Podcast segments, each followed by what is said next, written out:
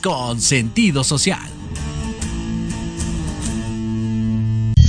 Las opiniones vertidas en este programa son exclusiva responsabilidad de quienes las emiten y no representan necesariamente el pensamiento ni la línea editorial de esta emisora. Hola, yo soy Marta Liliana Santuario. Hoy es jueves y te invito a tomar un café y platicar con tus mejores amigos. Los Ángeles que con su amorosa guía nos ayudarán a descubrir nuestra mejor versión. ¿Nos acompañas?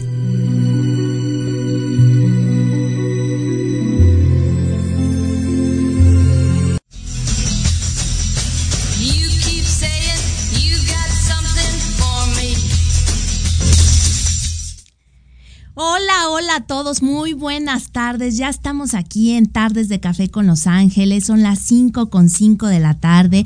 Hoy es 16 de noviembre. Qué barbaridad. Bueno, ya se nos está terminando el año y yo muy contenta, como siempre, de transmitir de aquí de la cabina de Proyecto Radio MX, de estar contigo como cada tarde de jueves, de 5 a 7 de la tarde, porque pues este es un espacio que nos damos para platicar, para conocer, para aprender, eh, para, para interactuar y bueno, pues ya sabes que a mí me encanta compartir contigo, estar contigo. Así es que muchísimas, muchísimas gracias por estar conectado, conectada como cada tarde de jueves eh, aquí en Tardes de Café con Los Ángeles. Tráete tu cafecito, como siempre te digo, tus galletitas, algo para botanear, para que podamos platicar a gusto estas dos horas. Y bueno, pues también ayúdame a compartir para que ya sabes, pues a ti no te cuesta nada, es un, es un botoncito que el, que el que hay que apretar para compartir y pues a mí me ayudas mucho justamente para que todos estos temas se difundan, para que la gente los conozca, para que llegue a muchas personas y a todo aquel que lo requiera escuchar. De la mano de los ángeles, como siempre se los digo. Y bueno, pues ya sabes, yo soy Liliana Santuario, me encuentras en mis redes sociales como arroba Liliana Santuario, tardes de café con los ángeles y pues aquí todos los jueves en punto de las 5 de la tarde. Y pues hoy vamos a comenzar este esta tarde eh, vamos a platicar de un tema bien, bien interesante. Tenemos un invitado muy interesante también que va a estar compartiendo con nosotros el día de hoy. Y, este, y bueno, pues así es que vamos a darle con todo el día de hoy eh, para que este programa salga muy bonito. Eh, y bueno, pues aquí ya vamos a iniciar. Ahí tengo que quitar unas cosas, pero bueno, quiero, quiero presentar a, mi invitado del día de hoy. Eh, nada más que ahorita porque ya no sé qué hice aquí, ¿verdad? Vamos a, iniciar. Eh, permítanme, ahora sí que permítanme tantito, ¿verdad? Eh, y bueno, pues, híjole, la verdad es que tenemos a un súper invitado. Él es Ricardo David Vega Castillo, es inhaloterapeuta y trabaja en el Hospital General de México, doctor Eduardo Liceaga. Mi querido Ricardo, muchísimas gracias antes que nada por haber aceptado la invitación, porque pues hoy te vamos a conocer, hoy vamos a conocer un poquito de todo lo que haces. Así es que muchas, muchas gracias por estar aquí en Tardes de Café con Los Ángeles. Ah, pues muchas gracias por invitarme, buenas tardes. Eh, estoy muy emocionado. Ah, qué divertido. Bueno. qué bueno, me da muchísimo Digo, gusto. No es mi primera vez en el radio, entonces yo creo que lo haré bien. No, ya sé, ya sé que ya tienes, ya tienes gallito. nada por lo de, pues lo de mi mamá y eso. Aquí también tiene, tiene una mamá famosa, ¿verdad? Eh, y, bueno, pues que ella es una hermosa Sandra Castillo de Locuras Elocuentes. Así es que, pues muchísimas gracias por haber aceptado la invitación y eres hijo de una grande, eh, que ya también platicaremos ahorita un poquito de lo que está haciendo tu mamá. Eh, pero bueno, pues qué bueno, qué bueno que estás aquí el día de hoy con nosotros platicando, compartiendo. y bueno, pues yo quiero iniciar para que nos platiques quién es Ricardo. Cuéntanos un poquito de ti. Ah, esa pregunta. Capciosa, ¿verdad? Me la han hecho mucho. Te la han muchas hecho veces. Seguramente. Pero ahorita ya mi, mi eh, perspectiva de la vida ya es súper diferente. Antes pues era bien inmaduro y eso, ¿no? Ah, Como cualquier joven.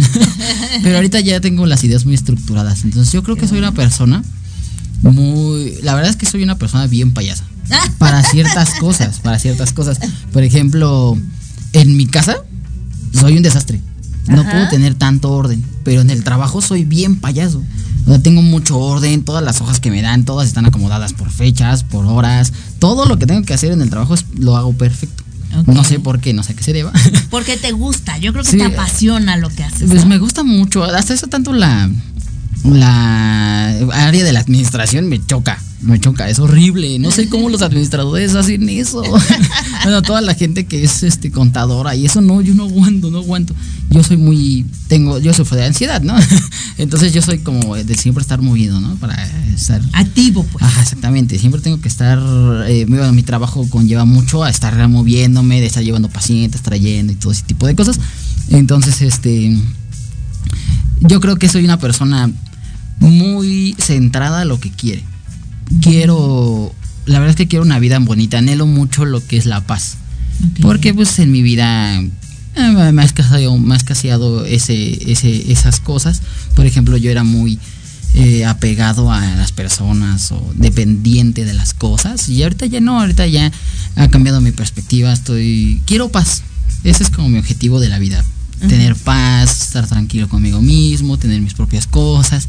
Estoy muy feliz porque me compré un reloj apenas. Ah, bueno, claro. Entonces, así, ese, ese tipo de cosas que me van gustando. Por ejemplo, había cosas que de niño no tenía, ¿no? Que yo decía, a lo, a lo mejor no pedía porque pues, mis papás no tenían esa, esa solvencia económica, ¿no? Y ahorita ya me los compro y me siento muy bien conmigo mismo. Ya te lo compras unas cartas, solito, ajá, o sea, con y hasta cosas insignificantes que luego mi mamá me dice, no compres basura, ¿no?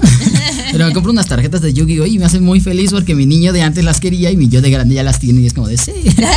Yo soy una persona muy, muy enfocada en, en esas cosas que quiero. Fíjate que justamente, justamente le acabas de dar como el clavo, al clavo, porque el tema del día de hoy, el programa del día de hoy, está dedicado a, descubrir esta parte humana detrás del profesionista. ¿No? Porque si bien es cierto que es una, un- una profesión bastante eh, de muchas emociones en las que en la que tú estás, una una de donde seguramente has de tener un montón de historias y anécdotas y vivencias, eh, pero pero creo que pocas veces nos centramos en pensar en el personal médico eh, como seres humanos como esta parte donde también viven las emociones, eh, eh, donde también se enfrentan con la ansiedad, que es un problema que nos caracteriza ya, y que creo que por eso quise mostrarlo al público de aquí de Tardes de Café con Los Ángeles, para ver esa parte humana atrás de la profesión. Pues eh, yo creo que es un tema delicado porque muchos, a lo mejor y la gente que nos escucha va a decir que pues es muy insensible, ¿no? O a lo mejor por cómo me exprese, de una vez me disculpo. no es que yo, así es que no es que yo no, no sea empático, ¿no? Pero vaya, es, es algo normal, ¿no? O sea, por ejemplo, que alguien pues muera es algo normal en nuestra área de trabajo. Entonces, que lo diga así como, como sea algo normal, vaya, pues sí es normal para mí, ¿no? Claro. Obviamente en la pandemia, pues muchas cosas cambiaron. O sea, a pesar de que no llevaba tanto en del medio, pues nunca había visto algo tan impresionante. ¿Cuánto Entonces, tiempo tienes dedicándote a esto? eh, voy a cumplir seis años Seis en marzo. Ok. En marzo voy a cumplir seis años. Ok. Y. Ay, no, es que sí, es. O sea, recordar cómo empezó la pandemia y recordar cómo la gente. Pues cambiaba y ese tipo de cosas es. eh, no sé, te entra como un estado de shock, ¿no? Tiene mucho que no hablo de la pandemia, ¿no? O sea, Claro. Y hablaba de la pandemia cuando estaba la pandemia, ahorita pues ya. Como que ya hasta se nos olvidó un poco, ¿no? Sí, Ya sí. empezamos a salir como si nada. ya los pacientes con gripa, pues vaya, es una gripa, ¿no? Ya no te vas a hacer la, la, prueba. Sí, hay mucha gente que ya no se hace la prueba. Inclusive yo tengo compañeros que en estas fechas se han enfermado mucho y ya, no se toman la prueba. Ya, ya es este. Vaya, nos hemos creado una resistencia por la vacuna y por pues, vaya, todas las cosas que, o cosas que han hemos hecho para evolucionar, ¿no? para adaptarnos a lo que vivimos. Así es. ¿Cómo fue que tú eh, eh, te interesaste por estudiar esto? ¿Cómo fue que te metiste a este mundo de la medicina? Ay, pues al principio no tenía idea de que iba a ser de mi vida. ¿Cuántos años tienes? Tengo 26 años. En marzo cumplo 27. Em, en ese tiempo, pues era un adolescente, tenía 16 años, no sabía qué me quería dedicar. Yo, bueno, yo siempre imaginé o soñé con dedicarme a algo de respecto a la medicina. A mí siempre me gustó mucho eso, o la idea. Pero, pues por X o Y razón, no, no estudié o no llegué a, a una licenciatura de medicina, ¿no? Que me hubiera gustado mucho. Estoy pensando si estoy estudiando para ver si en febrero hago mi examen en la universidad. Ahorita estás como técnico. Ajá, yo soy un técnico. Ok. Y pues hice mi, mi carrera técnica en, un Conalep. Mi papá me llevó a, un hospital ahí, al Ángeles Mosel. Me llevó a, este, pues a conocer qué era. Me dijo, mira, yo te presento esto. Él ya conocía la carrera porque él tiene varios amigos de todo el hospital. Y me dijo, te la presento, vea que la conozcas, a ver si te gusta. Y, y sí, o sea, sí me gustó. También lo hice como de, ay, pues tengo que estudiar algo en ese momento, ¿no? Porque pues, no tenía idea de la magnitud de las cosas. Claro. Entonces, era un niño. ¿Tu papá también se dedica? No, mi papá es histotecnólogo. Él, él saca las. Em, ¿Cómo se dice? Las biopsias Ah, Para que, bueno, las biopsias se las procesa, vaya, para que el, médico las, las revise y rectifique que no tenga cáncer y esas cosas. También hace autopsias y eso, eso es otra carrera, eso es una carrera extra que hizo. Qué barbaridad. Oye, o sea, entonces también se dedican al área de la salud. Ajá, mamá pues, también. Mi mamá es radióloga, y y pues sí, básicamente los tres nos bueno, los cuatro porque mi mamá es radiólogo, pero bueno, ahorita no ejerce no ha ejercido, pero, pero pues básicamente toda mi familia ha sido de, la, salud. Entonces, em, bueno, regresando a ese tema, pues mi papá me dijo, ¿no? Y, como que me agradó, me agradó la idea y dije, pues, pues vamos a intentarlo, ¿no? La verdad es que el primer semestre no fui un alumno ejemplar porque pues me iba, me salía y todo eso. Estabas en la plena adolescencia. Ajá, sí, sí, sí, exactamente. Eso es algo que, creo que todos tienen que esperar. Oye, pero no te imaginabas en lo que te estabas metiendo, ah, seguramente, no, no, Yo nunca imaginé una pandemia. Nunca se me pasa por la cabeza, nunca. Pues nadie. Nunca. Entonces, nadie. este la verdad, la verdad me da pena. Reprobé mi primer semestre de ahí en esa escuela. sin embargo, pues las lecciones de la vida me enseñaron que tenía que tener una profesión y era importante, ¿no? Entonces dije, no, tengo que tener algo. Y lo estudié y me, rifé. No, no fui el mejor alumno, pero tampoco fui el peor, ¿no? Fui un alumno promedio. Te regeneraste, vamos. Sí, muy cañón, muy cañón. O sea, después de las lecciones que tuve de, y bueno, es que no quiero exponer a mi madre. No, no, no mi mamá es una mala mujer. No, no, no. Mi mamá nunca ha sido que ya una la vi mala. que está conectada por ella aquí, no, ella nunca ha sido una. No, eh, yo creo que nadie nace sabiendo ser padre, ¿no? Y mi mamá me dio las, las, lecciones, pues importantes, ¿no? Y, y, por ejemplo, ese, ese semestre, no puedo decir que me castigó, yo creo que más bien me. Me dio una lección de vida. Ajá, sí, sí, sí. Porque pues yo cocinaba, yo limpiaba, yo tenía que hacer todo eso porque pues no estudié ese, ese año, ¿no? Entonces, pues vaya, no podía hacer nada de nada de mi vida, ¿no? Vaya, la vida no es gratis. Pues claro, tendrías que una por este, otra, ¿no? Ajá, sí, sí, sí, y, lo agradezco porque pues así me dio como, como las ganas de volver a estudiar, ¿no? Y pues ya este, estudié, terminé, yo creo que me fue bien. Eh, al principio no, mi servicio al que llegué, eh, desafortunadamente no, estuvo muy bien porque yo llegué al mismo hospital al que trabajo. La primera vez yo hice mi servicio social dos veces. Okay. ¿Cuánto dura? Seis meses. El, no, el ser eh, para eh, ah, estudiar. Tres años. Tres años y seis meses de servicio social. Ok. Entonces pasaron los tres años, iba bien.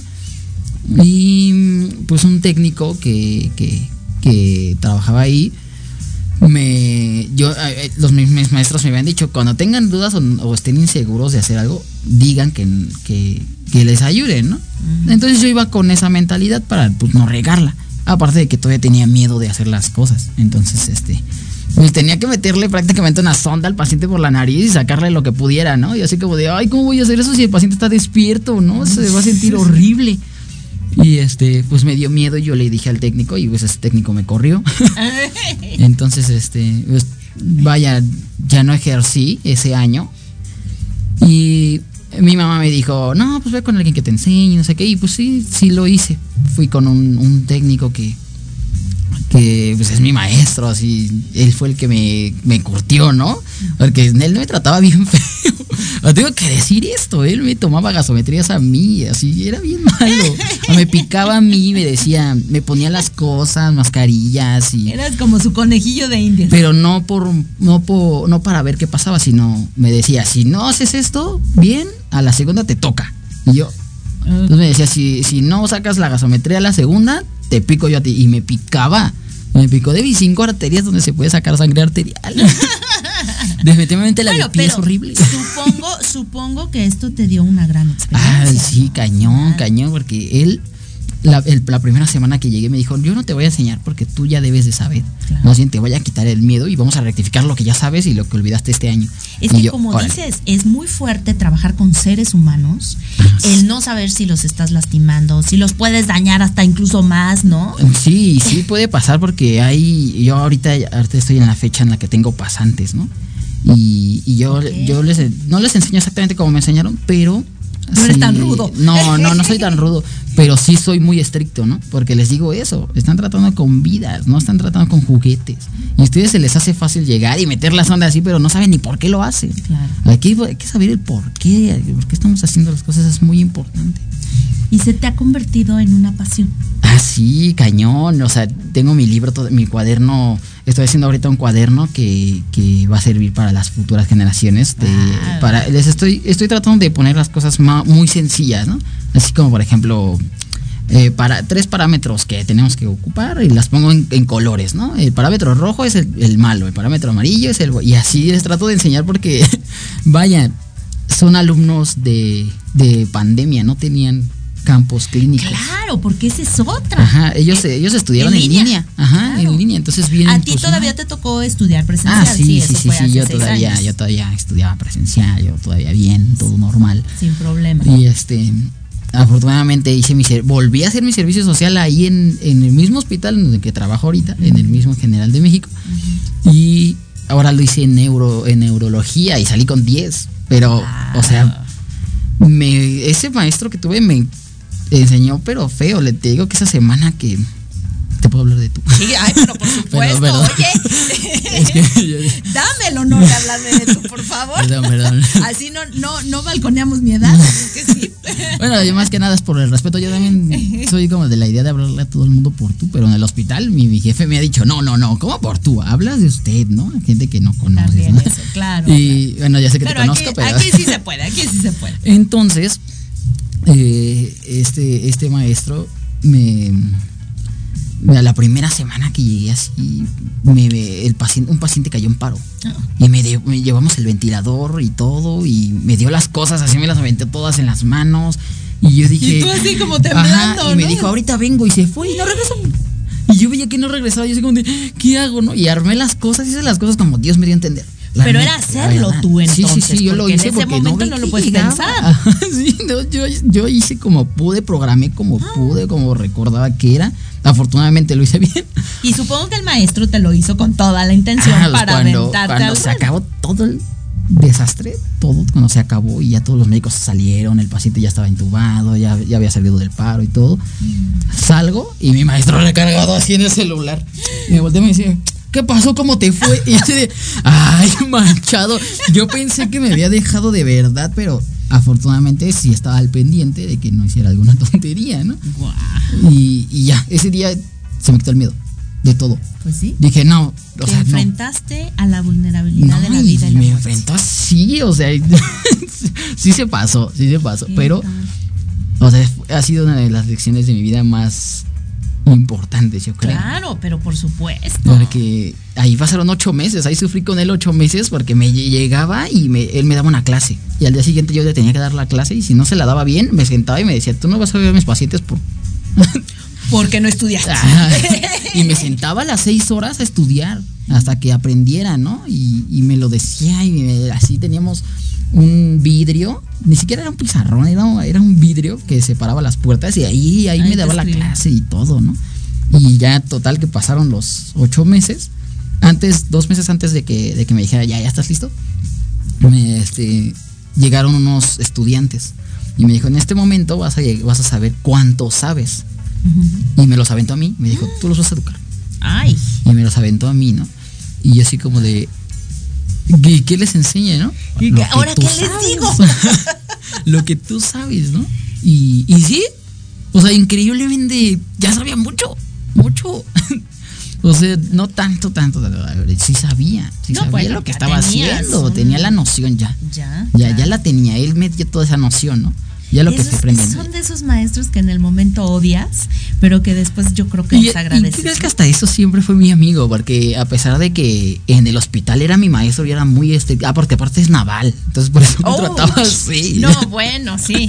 Entonces, Ahí, este, recto todo. Sí, cañón. Entonces salíamos a, a, a comer unos dulces o a tomar un agua. Luego yo le invitaba un agua porque pues no tenía mucho dinero, ¿no? Y este, luego él, él me invitaba más que veces que yo, yo a él, ¿no? Y este, y todo chido. Éramos super compas y todo. Salíamos luego a tomar y eso los viernes. Más o menos son de la edad o. No, él, eh, bueno, según yo en ese entonces, él me gana como por 10 años. Ok. Ajá. Y este, 10, 12 años más o menos. Pero pues todavía íbamos a tomarnos una cerveza después del hospital y todo eso. Y ya platicaban de otras cosas. Ajá, ya de compas, de compas. Pero en el hospital no, no, no, en el hospital era, era mi maestro, ¿no? Y, y así. A era. lo que ibas. Sí, sí, sí, sí, estuvo, la verdad es que estuvo muy, estuvo muy chido. O sea, la verdad es que lo agradezco y, y ahora digo, sí se, sí se pasó. Sí se pasó, Estuvo pero. muy chido. o sea, sigue estando muy padre. Estuvo muy, muy, muy padre. Me gustó muchísimo. Y ya, ¿no? Salí y este, me titulé. Bueno, saqué mi, mi, mi cédula y todo. Hice todos mis papeles. Hice mi, mi liberación de servicio. Te digo que salí con 10 de ahí de neuro. Ah, De hecho, todavía las enfermeras me buscan y me dicen, oye, ¿por qué no vienes tú? No sé qué. Es como de, wow. y bueno, eso son cosas que, que, pues, se fueron forjando, ¿no? Aparte de que yo creo que no soy mala onda. Bueno, soy como payaso, pero no soy mala onda, ¿no? Yo, yo soy de los que se explayan hablando y puedo hablar con la gente y cotorrear y todo y, y enfocarme en mi trabajo. Y digo, no, esto tiene. Bueno, ahorita ya estoy en el punto en el que ya llego y por clínica del paciente, cuando lo veo, digo, tiene esto. Wow. Pero pues ya, Ya porque- tienes mucha Ajá, ya tengo, ya, ya, se- ya se visión. forja el colmillo, ¿no? Dice mi jefe que Claro, es colmillo. claro, Y pues el mío ya se está forjando, ¿no? Claro. Obviamente no llego a la altura de mi jefe, mi jefe ya tiene 20, 30 años creciendo, creo. Bueno, pero imagínate, o sea, estás la verdad muy joven todavía y que ya tengas esa experiencia, pues habla muy bien de ti, porque entonces cuando llegues a la edad de tu maestro, pues vas a ser un... Y espero. ¿Qué tal? y este, ¿qué más? Eh, Empezaste a, empezaste a hacer ahí tu servicio social, terminaste, te, te, te- te dieron tu cédula. ¿Cómo fue entonces? Y ya nos vamos a ir a nuestro primer corte, pero me quiero ir con esta pregunta. ¿Cómo fue que iniciaste trabajando en el mismo hospital donde hiciste tu, tu servicio social? Ahorita nos lo respondes regresando del, del corte, vámonos a un corte. Y bueno, pues ya sabes, vamos a compartir para que la historia de Ricardo llegue a muchas personas y lo conozcan muchas personas que yo creo que vale mucho la pena tener gente así, jóvenes tan talentosos y que, y que bueno, pues van cada día mejorándose y creciendo por el futuro de México. Así es que no te vayas, regresamos aquí más con más de tardes de café con Los Ángeles. Ahorita volvemos.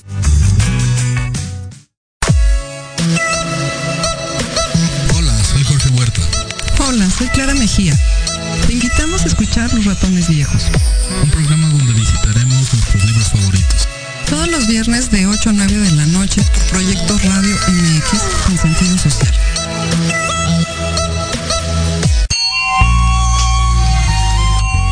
Te esperamos todos los martes de 8 a 9 de la noche en este tu programa, Misticismo Judío y Kabbalah, donde aprenderás a desarrollar todo tu potencial.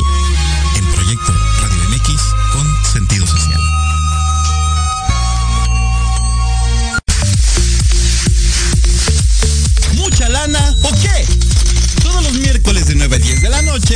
Comenta con Marta, Karina y el Pollo tips y mil cosas más para mejorar la economía de tu hogar. Solo por Proyecto Radio MX con sentido social.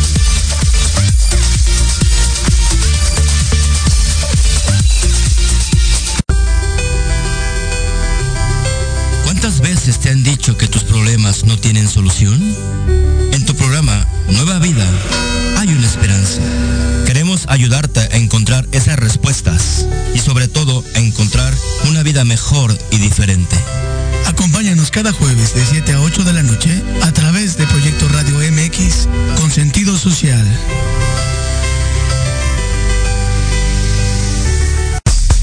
Hola amigos, los invito a su programa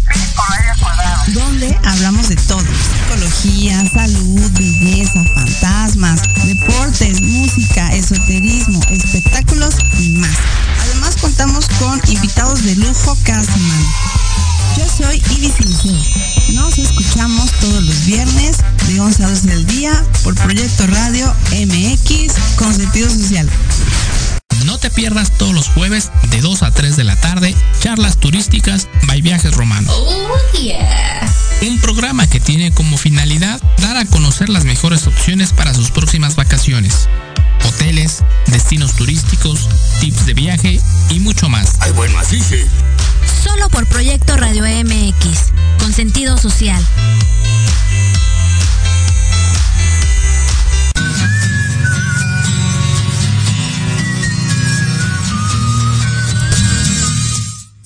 Pues ya estamos aquí de regreso en Tardes de Café con Los Ángeles, con este invitadazo de lujo, con este tema bien bonito que yo creo que les va a llegar al corazón. Y bueno, pues quiero empezar, eh, mi querido Ricardo, si me lo permites, a leer aquí unos comentarios de la gente que ya se está haciendo presente. Por ahí vi a mi querida Liz Ávila conectada. Te mando besos y abrazos, hermosa. Muchísimas gracias por estar aquí presente. Eh, Moni eh, eh, MJ Tejada dice: Saludos, qué buen tema. Saludos a nuestra querida Sandra Castillo Fonseca. Mi querida Moni, muchísimas gracias también a ti por estar conectada. Iram Jiménez, mi querido Iram, qué bueno que te haces presente por acá. Dice: Linda tarde, Liliana, listo para escuchar el programa con este tema. Eh, saludos a tu invitado y al auditorio. Muchísimas gracias. Ruth L. Rodríguez dice: Ricardo, te ganaste una bolsa de charritos por reaccionar bien bajo presión. Ah, ah, no. Si se lo que ahorita les voy a contar que es presión.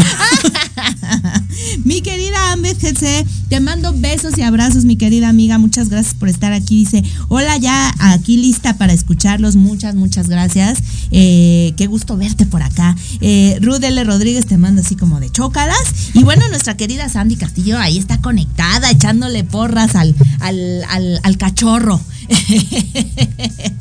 Así es que muchísimas gracias, mi querida Sandy, que ella anda por allá por Acapulco, ¿verdad? Ay, no, creo que. La verdad es que no supe muy bien. Bueno, ahí sí no puedes, ahí sí bien, puedes, pero- coméntanos, ¿dónde andas, mi querida Sandy? Eh, háblanos, háblanos. Y bueno, pues entonces nos fuimos a, a corte con la pregunta de cómo, cómo fue que entraste a trabajar al mismo lugar donde estabas haciendo tu servicio social. No, muy bien. en- La historia empieza. eh, mi primer trabajo fue en el, en el hospital militar, en el central militar. ¡Wow! Pero era auxiliar de anestesia, no me dedicaba como tal a la inhaloterapia. Ok. También tuve algunos cursos, la verdad es que me gustaba, pero había muchas cosas que no nos dejaban hacer y yo decía. Y hasta le decía a mi jefa, oye, déjame hacer algo más, ¿no? Luego a doblaba, pura- o pura triplicaba anestesia. turnos. Ajá. Porque pues era muy fácil. O sea, yo rápido. Lo, afortunadamente aprendí de las máquinas de anestesia, del de todo eso, lo aprendí muy bien. Que entonces- también es un tema delicado, ¿no? Porque es el tipo de anestesia. La verdad es que es mi sueño, ser anestesiólogo es, es mi sueño. Ok. O sea, me gusta mucho la anestesia, está bien chido. Ajá. Se aprende mucho. hay gente que cree que es sencillo, pero no, no, no. O sea, el anestesiólogo tiene la, la vida del paciente, tiene que tenerla en equilibrio. él. O sea, los, los, los cirujanos se están operando, ¿no? Pero la vida, quien lleva la vida realmente es el anestesiólogo. Sí, porque él está viendo los signos, él está viendo, Sí. o sea, todo, todo, todo, las gasometrías las está sacando, está viendo, está valorando, qué onda, todo lo, lo hace el anestesiólogo. Porque Todo cualquier eso. cosita que se le vaya, pelas, ¿no? Ajá, sí, sí, sí, sí, sí, es, hay que, hay que, hay que ser muy cuidadosos con esas cosas. Y no son los mismos tipos de anestesia, además. Ah, no, no, no, hay, anestesias generales, hay epidurales, hay de, o sea, hay infinidad de anestesias, ¿no? Bueno, hay varias, yo conozco varias. Entonces, este. Eh, pues eso depende, ¿no? Ven que cirugía y esas cosas. Me gusta, me gusta también la anestesia. Me eh, gustan las, las, este, las experiencias fuertes, digamos. Sí, sí, sí, eso sí, soy bien extremista. Entonces, este bueno, continuando con la pregunta, yo me eh, ahí estuve un rato, ahí unos que serán, yo creo que dos, tres semanas, un mes, yo creo que antes de que iniciara bien, bien, bien la pandemia, yo entré a trabajar al 20 de noviembre al ISTE. Ok, sí, claro. Al Centro Médico Nacional, el 20 de noviembre. Que es uno de los mejores hospitales de México a nivel público, ¿no? pues mira, la verdad es que al menos el área de inhaloterapia, no es por hablar mal, no la pero es muy o sea, le falta mucho, ¿eh? ah. al menos a ese hospital le falta mucho porque los técnicos o la gente que trabaja ahí no, no es muy apasionada, vaya. O muchos trabajan, puedo trabajar, o en mi área, en mi rama de especialidad les decimos llenagüitas, que solo saben llenar aguas, pero no saben nada de todo el de todo el trasfondo que hay, ¿no? Entonces, desafortunadamente, no es que yo quiera echar tierra a las cosas, pero así es la realidad. Yo soy, yo soy real, las cosas como son y así son. Entonces, este, pues yo siempre, como te decía, yo soy de, querer estudiar y de querer aprender más, ¿no? Entonces en ese hospital, pues, le echaba muchas ganas, ¿no? Allí empezó, empezó mi vida en la pandemia. Eh, cuando empezaban a llegar pacientes, yo trabajaba en la noche en el militar. Entonces, de repente estaba así acostado en una camilla que no había nada que hacer. No había cirugías ni nada, solo me tocaban las de urgencias. Escuchaba, ¿no? Los altos parlantes decían, paciente COVID ingresa de no sé qué, ¿no? Y así como de, y así la primera vez fue como, de hecho, antes de la pandemia. Ah, de las primeras veces. Sí, de las primeras veces que entraba gente de COVID. Yo, yo había visto un video de un vato en internet, ¿no? Y que es como de terror y él decía, él no se explicaba, él explicaba la pandemia de, de China, ¿no? Él explicaba la, la desglosaba y decía, imagínense que llega acá y así como Pero que decíamos, ¿cuándo va a llegar? Ajá, yo decía, yo sí decía, a eso no va a llegar, pero ay, imagínate, estaría bien feo, ¿no? ay, no pasó un mes y yo así como de y empezaba a llegar la gente, ¿no? Y escuchaba los autos parlantes que decían, paciente va a llegar aquí, ¿no? Que nadie pase. Y yo así como de, y pues no me imaginaba todavía la magnitud, no me la imaginaba, me la imaginaba como en el video, pero yo decía, yo me acuerdo mucho que en la escuela de mi hijo, pues este, en ese tiempo él iba en quinto de primaria y entonces, en sexto, había pasado a sexto. Y entonces, este, pues cuando empezó el, eh, ahora sí que la, ya que ya no podíamos salir, dice que decía mucho que, eh, pues en la escuela dijeron, nos vemos en tres semanas, porque decían que iba a durar tres semanas. Total que se acabó el año, empezó el otro, siguió el otro, o sea, fueron tres sí, años. Fue natalicio de Benito Juárez más largo. Sí. Y nunca regresaron a clases eh, en primaria, ya no, pues ya terminó primaria, casi toda la secundaria, como la mitad de la secundaria fue cuando regresó a clases. Y, pero entonces ahora ya me imagino en la parte de la, del personal médico fue de verdad caótico. Porque como dices, bueno, empezaron con uno que otro, ¿no? Casos aislados. Ah, sí, al principio eran, pues eran pocos, ¿no? Y luego a los pacientes hablaban a los anestesiólogos para que los subieran a intubar porque eran vías aéreas difíciles. Hay unas personas que son más difíciles de intubar, hay unas personas más fáciles, ¿no? Entonces a los difíciles los hablaban los anestesiólogos y subíamos con ellos para ayudarles a intubar a los pacientes. esas cosas. ¿De qué depende esto que dices de que algunas personas son difíciles y otras son fáciles? Ah, bueno, eso es más anatomía, más que nada. O sea, hay personas que son muy gorditas, que se dice que tienen la, la vía aérea muy, este, estrechas? No, no, no, muy eh, superior, o sea que muy arriba, unos poquito más abajo, hay que estar viendo a la hora de intubar y todas esas cosas. O sea, eso, vaya, es práctica. Y como el anestesiólogo lo hace muy seguido, tiene mucha práctica. Entonces por eso les hablaban a ellos para intubar a los pacientes. Yo sí sé intubar. Eh, en COVID fueron contadas las ocasiones que me tuve que aventar. muy, muy contadas. Fueron como tres o cuatro. Y fueron en el este porque, porque nadie, o sea, no es que nadie se aventara, pero luego había muchas cosas que hacer. O luego de plano no había nadie. O luego de plano no podía, ¿no? Porque los que entubaban eran eran eran residentes, residentes de medicina interna de R1, o sea, no tienen experiencia, ¿no? Ahí estabas en el 20 de Ahí ya estaba en el 20, bueno, me está yendo muy para allá. Entonces en el inicio, pues, ay no, y recordarlo está muy caótico, porque una vez perdieron una guía de un, de, un aparato eh, para intubar, un videolaringoscopio, se llama Glazescope, este, la perdieron, la perdieron y yo me fui a buscarla. Así me metí al COVID. Esa fue la primera vez que me metí al COVID porque la perdieron en el COVID, en, el área. Y esto se necesita para intubar. Ajá, sí, sí, era muy necesario para usar el aparato. Ok. Y lo perdieron el turno de la tarde. Yo no lo recibí o yo no lo conté porque estaba en una cirugía. Yo llegué a recibir la cirugía. Entonces, este, yo no conté nada. Y ya este anestesiólogo se volvió loco, me peleé con él, le marqué a mi jefe y le dije, ¿sabes qué? Yo le dije esto porque me dijo groserías, ¿no? Él me también me dijo. Es que me insultó, ¿no? Y, la verdad es que yo también, pues el tu por tú, ¿no? Yo no me iba a dejar. Este. Eh, total que no pasó nada, ¿no? No pasó a mayores, pero le encontré la guía, sí la encontré. Porque les llaman a los de la tarde, así digo, oigan, ¿dónde intubaron? No? Ya me dijeron, y corrí, me, me, puse la bata, el N95 me metí y órale, no la encontré. Y afortunadamente, este, pues ya salió. Eh, total que pasó que yo creo que un mes y me habla el doctor, eh, se llama Ruiz, bueno, se apellida Ruiz, este, que es jefe de la terapia de neurología de ahí del Hospital General, del turno matutino. Y me dijo, oye, es que están contratando, ¿no? Ven, yo estaba en el 20 en la tarde porque me marcó en la tarde. Me dijo, ven, dale todos tus papeles y no sé qué. Total que ya llegué, llegué al, ahí al general, dejé todos mis papeles, me entrevistó ah, un doctor que trabaja también en el 20, que conocí ahí, el doctor Alfonso es mi jefe en el general, y trabaja en el 20 de noviembre en la tarde. En el general en la mañana y en la tarde en el 20. Ahorita debe estar trabajando, no creo que me está escuchando. Pero si me saludos, saludos. Saludos por si nos está escuchando. Este, pues, él fue el que me, el que me entrevistó, bueno, el que me dijo qué onda, ¿no? Me dijo, oye, está el COVID así, no sé qué, ¿no? Ya, ya, ya estaba iniciada la pandemia. Y este, Solo que no estaba tan loco. O sea, ya estaba, ya estaba empezando a estar loco. Y yo dije, ok, sí, ¿no? Yo, yo siempre fui muy. Yo siempre he sido muy valiente, muy aventado. O sea, Te la jugaste. Ajá, yo dije, ah, no pasa nada, ¿no? Yo me rifo. Y mis ganas de querer hacer algo por, por la humanidad también fueron como de, ay, no, o sea, esta es una experiencia que no vas a tener nunca, ¿no?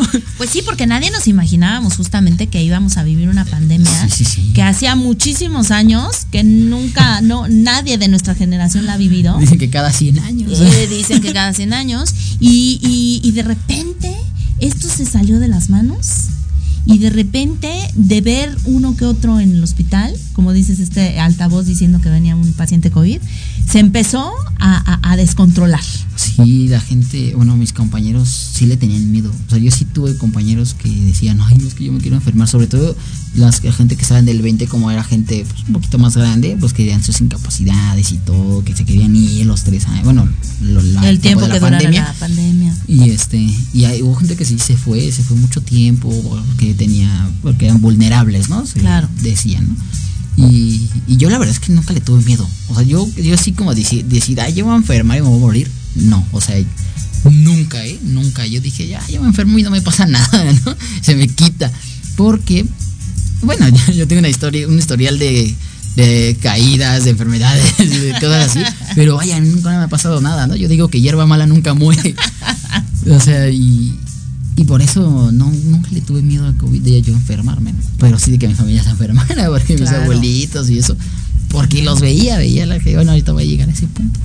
Entonces ya me marcan, me marca el doctor, voy, me hagan la entrevista, mi jefe, mi, bueno, tengo como ese jefe eh, superior que es el doctor Alfonso, y mi jefe directo es el, es el técnico especialista, se llama Enrique Barragán, no sé si me está escuchando, es que él tenía unas consultas. Saludos él es tanatólogo también, entonces ah, tiene unas consultas ahorita. Mm, no sé si me está escuchando, pero pues que escuche la repetición. Exactamente. pero este mm, él es una persona bien estricta, pero muy cañón. es una persona sorprendentemente estricta. O sea, él es súper tiene que ser todo como es. Y, se enoja mucho. a él no le gusta mucho educar y esas cosas, ¿no? Y pues yo estaba pues iniciando, ¿no? Entonces, eh, no sabía muchas, no sabía varias cosas, no sabía varias cosas y, yo, yo, me acercaba a él y veía cómo lo hacía para aprender, ¿no? Y él no le gustaba y me decía, no, no me sigas, no, vete, no sé qué, ¿no? Y yo es como de, oye, quítate, quítate. Ah, sí, sí, no, a él no le gustaba, a él, él, él no le gustaba. Obviamente con el tiempo nos hicimos muy, ahorita somos súper amigos, o sea, somos cuatro los que somos así súper, súper amigos de, de ahí del hospital porque pues en el tiempo nos fuimos creando una amistad muy bonita.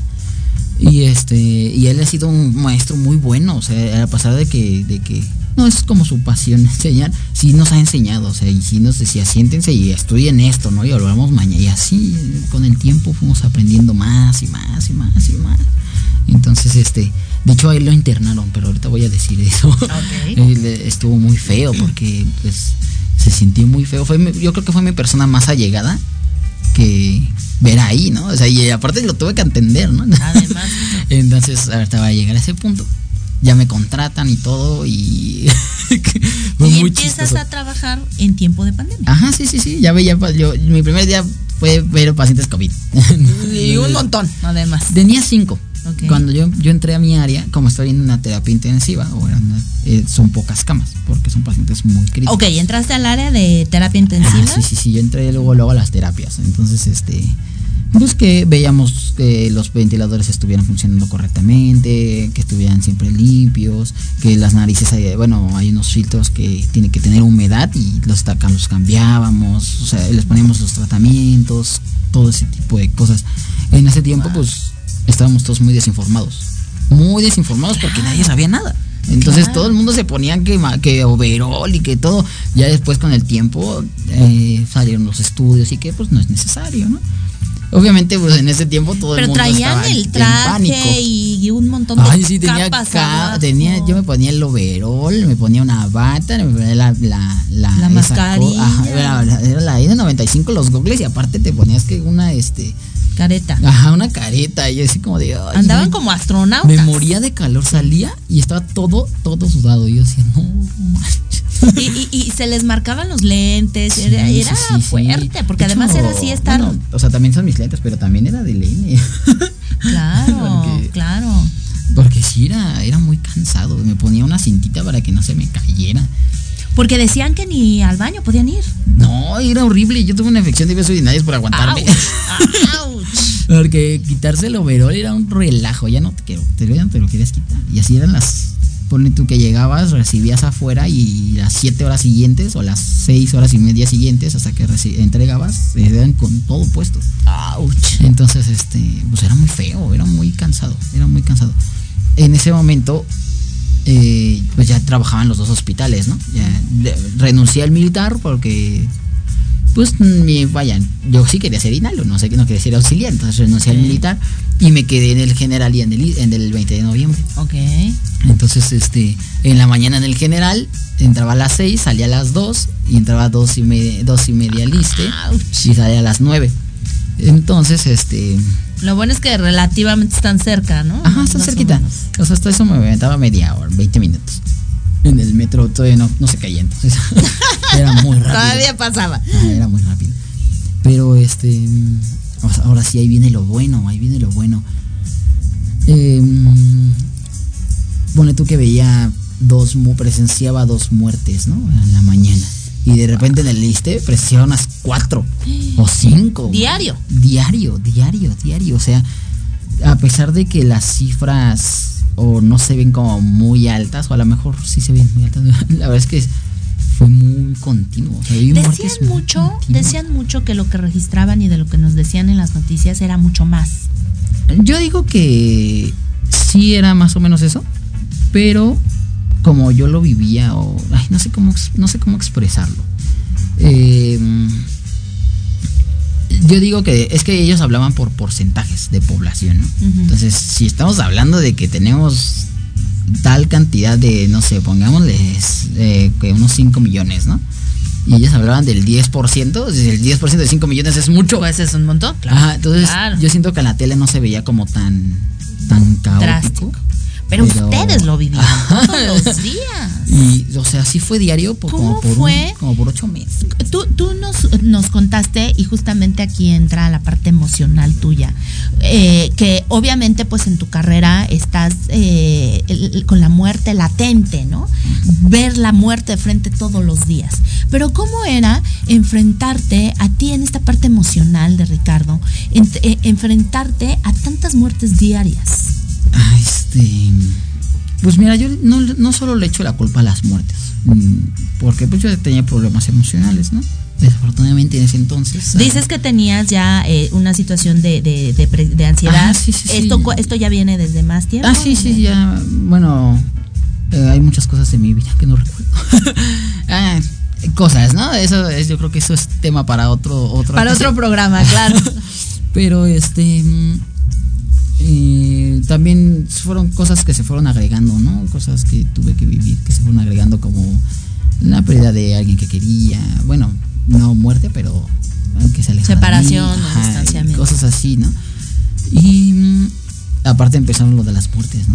Y yo decía, es que fue muy traumante para mí, bueno, no muy traumante, porque exactamente traumante no es, pero sí fue muy llegador, muy impactante, que la gente te decía, la señora, me acuerdo mucho de una señora de 72 años, ¿sabes? me acuerdo de su edad, no me acuerdo, ¿qué se llama Margarita? Y estaba aquí en la cama, ah, aquí- no, 437, era de las últimas. ¿Qué tal? Este. Y me, me agarró el brazo y me decía. No dejes que me muera. Así me decía. ¡Auch! Y me decía, y así como. Y me decía, "Pro- prométanme que no voy a morir así. Y yo así como. ¿Qué le digo? ¿No? sabiendo O sea, que pues toda la gente se estaba, de esa edad se estaba muriendo, se estaba clavando. ¿Y se murió? Desafortunadamente, pues la señora sí falleció, ¿no? La mayoría de las de las pacientes no, o de los pacientes no aguantaban la intubación porque estaban muy graves. Ya aceptaban la intubación cuando ya era muy tarde. ¿Por qué decían o por qué le tenían tanto miedo a la intubación? Porque mucha gente no salía. O sea, la verdad, la verdad es que mucha, mucha gente no salía. Pero no era por la intubación, era por la enfermedad. Era- sí, o sea. Ay, no es que nueve de cada diez se morían. ¡Auch! O sea, Ah. neta, neta sí está muy, muy cañón. Era una enfermedad que, Fuerte. que te destruye el parénquima pulmonar.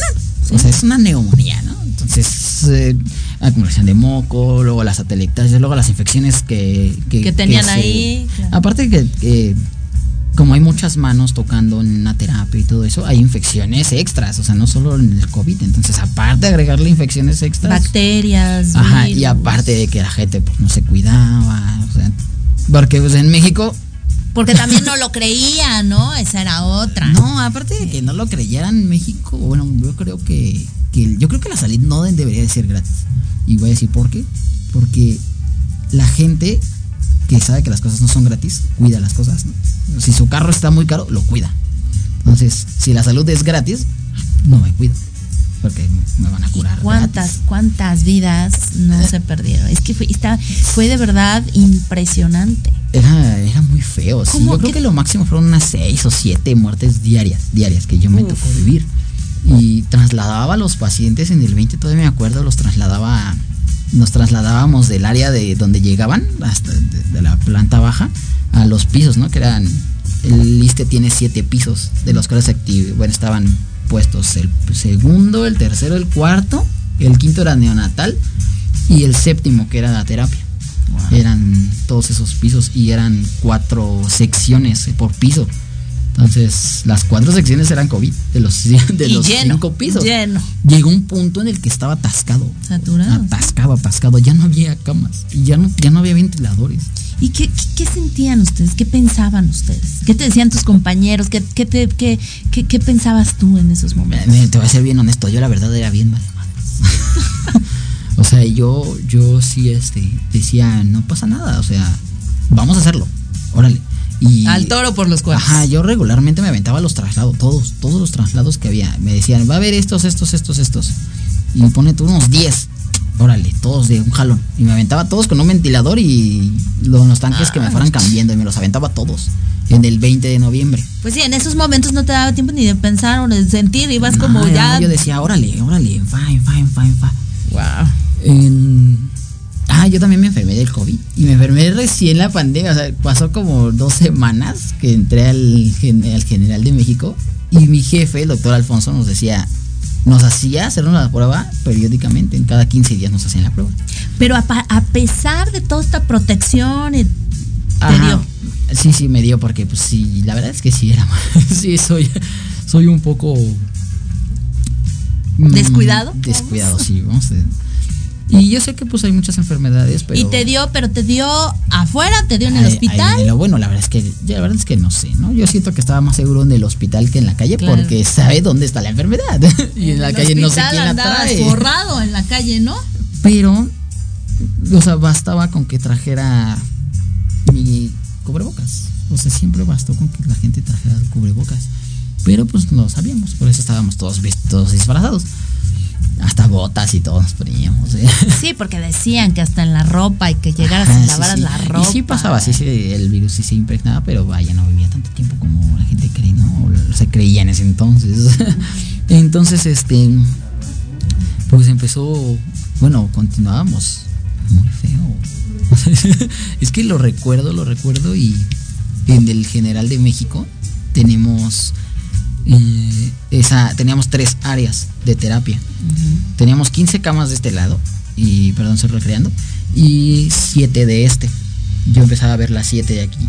De repente ya veía las 7 y veía 5 de acá, ¿no? O de repente entraba mi, mi, mi, este que veía 10 de acá y yo veía 5 de acá y 7 de acá, ¿no? 5 de acá. Y solo eran terapias, solo era una terapia intensiva. O bueno, eran áreas de terapia intensiva. De repente Ahí todavía en tercero y cuarto piso, que es hospitalización.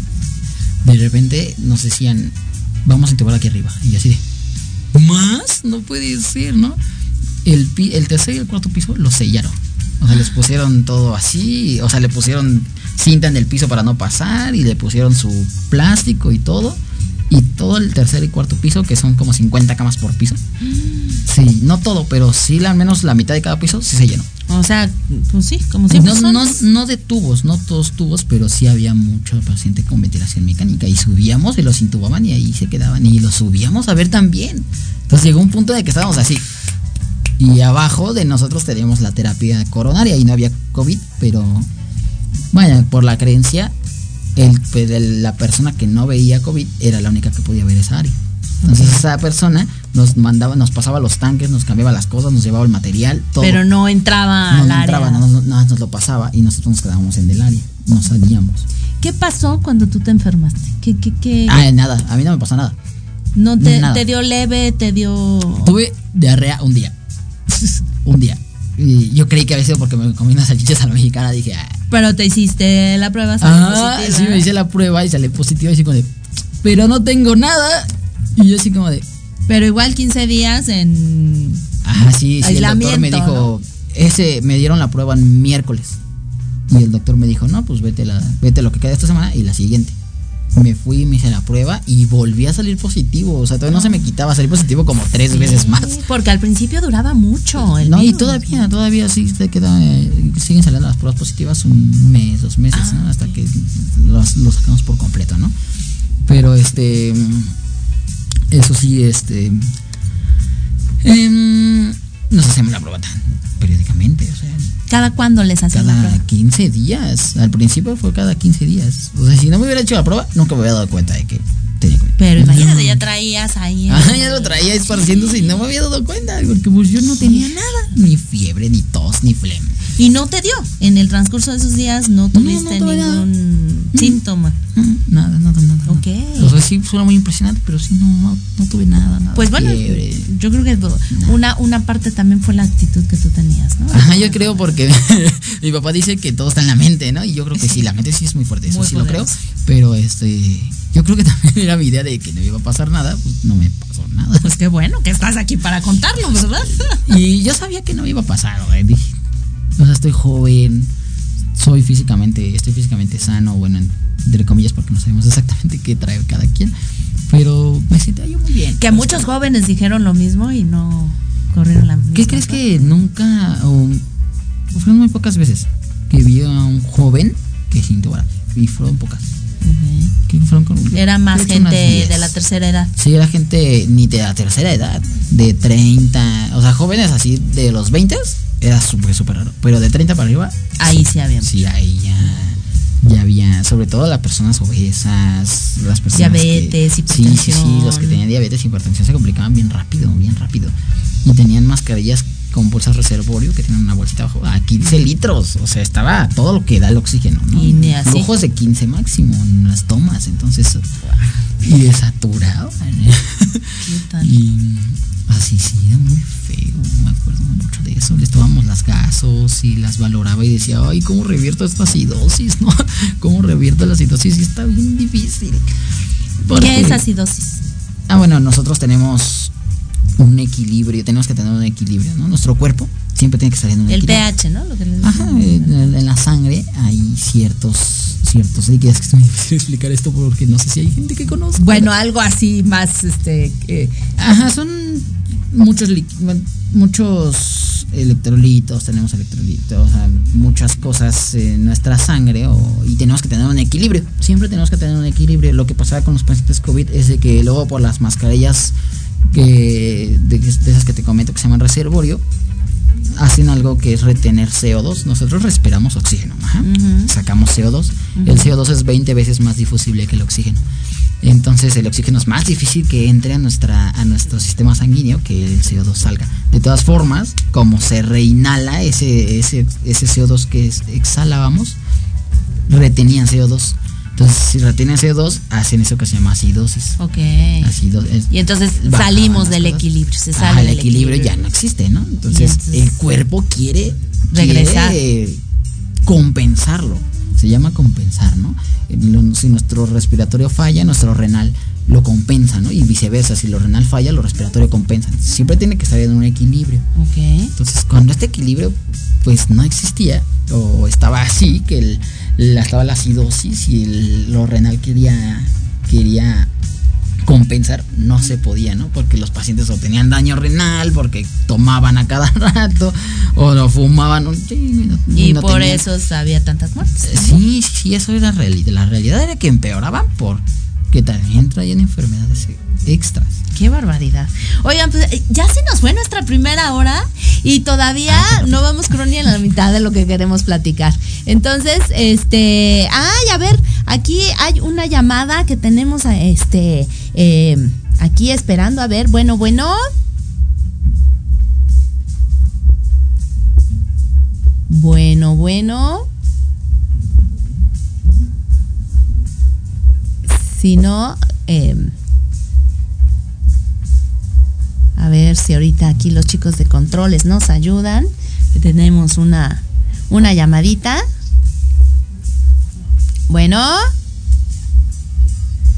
Por ahí lo oigo, pero no se escucha. No se escucha. Eh, ¿Qué les parece si vamos a un comercial y ahorita lo...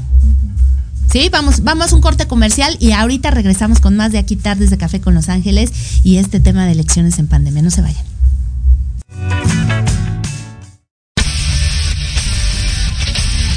No te pierdas todos los viernes de 6 a 7 de la noche el programa La Sociedad Moderna, conducido por Jorge Escamilla H.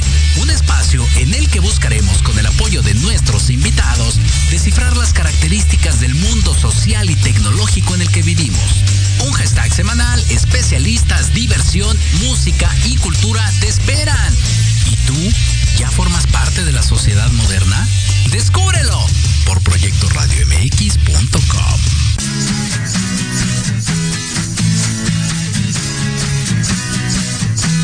Hablemos de verdades. Sí, sí, hablemos con Edith. Confesiones, consejos, risa, diversión y entretenimiento te esperan en tu programa Las Netas con Edith. Todos los miércoles a las 3 de la tarde por Proyecto Radio MX con sentido social.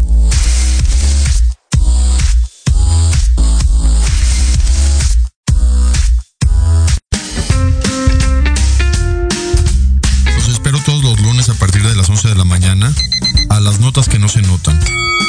Noticias importantes que no brillan, pero que en este programa las conocerán. Solo a través de Proyecto Radio MX con sentido social.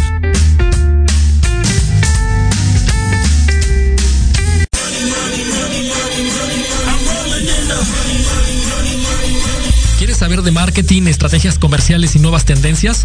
Te espero aquí todos los viernes de 7 a 8 de la noche en Let's Talk Marketing, conducido por Héctor Montes. Hablaremos con expertos y analistas para darte prácticos y efectivos tips para tu negocio. Solo por Proyecto Radio MX, la radio con sentido social. Yo soy Lucía Rank. Yo soy Gustavo Loarte. Yo soy Arturo Malo. Yo soy Charlie Explora. Yo soy Yoshi Yoshi. Y juntos somos... MX. Un podcast donde abordamos temas como viajes, entretenimiento, cultura, música, cine, aventuras y mucho más. Te esperamos todos los sábados en punto de las 2 de la tarde por Proyecto Radio MX. La radio con sentido social. We don't need no education.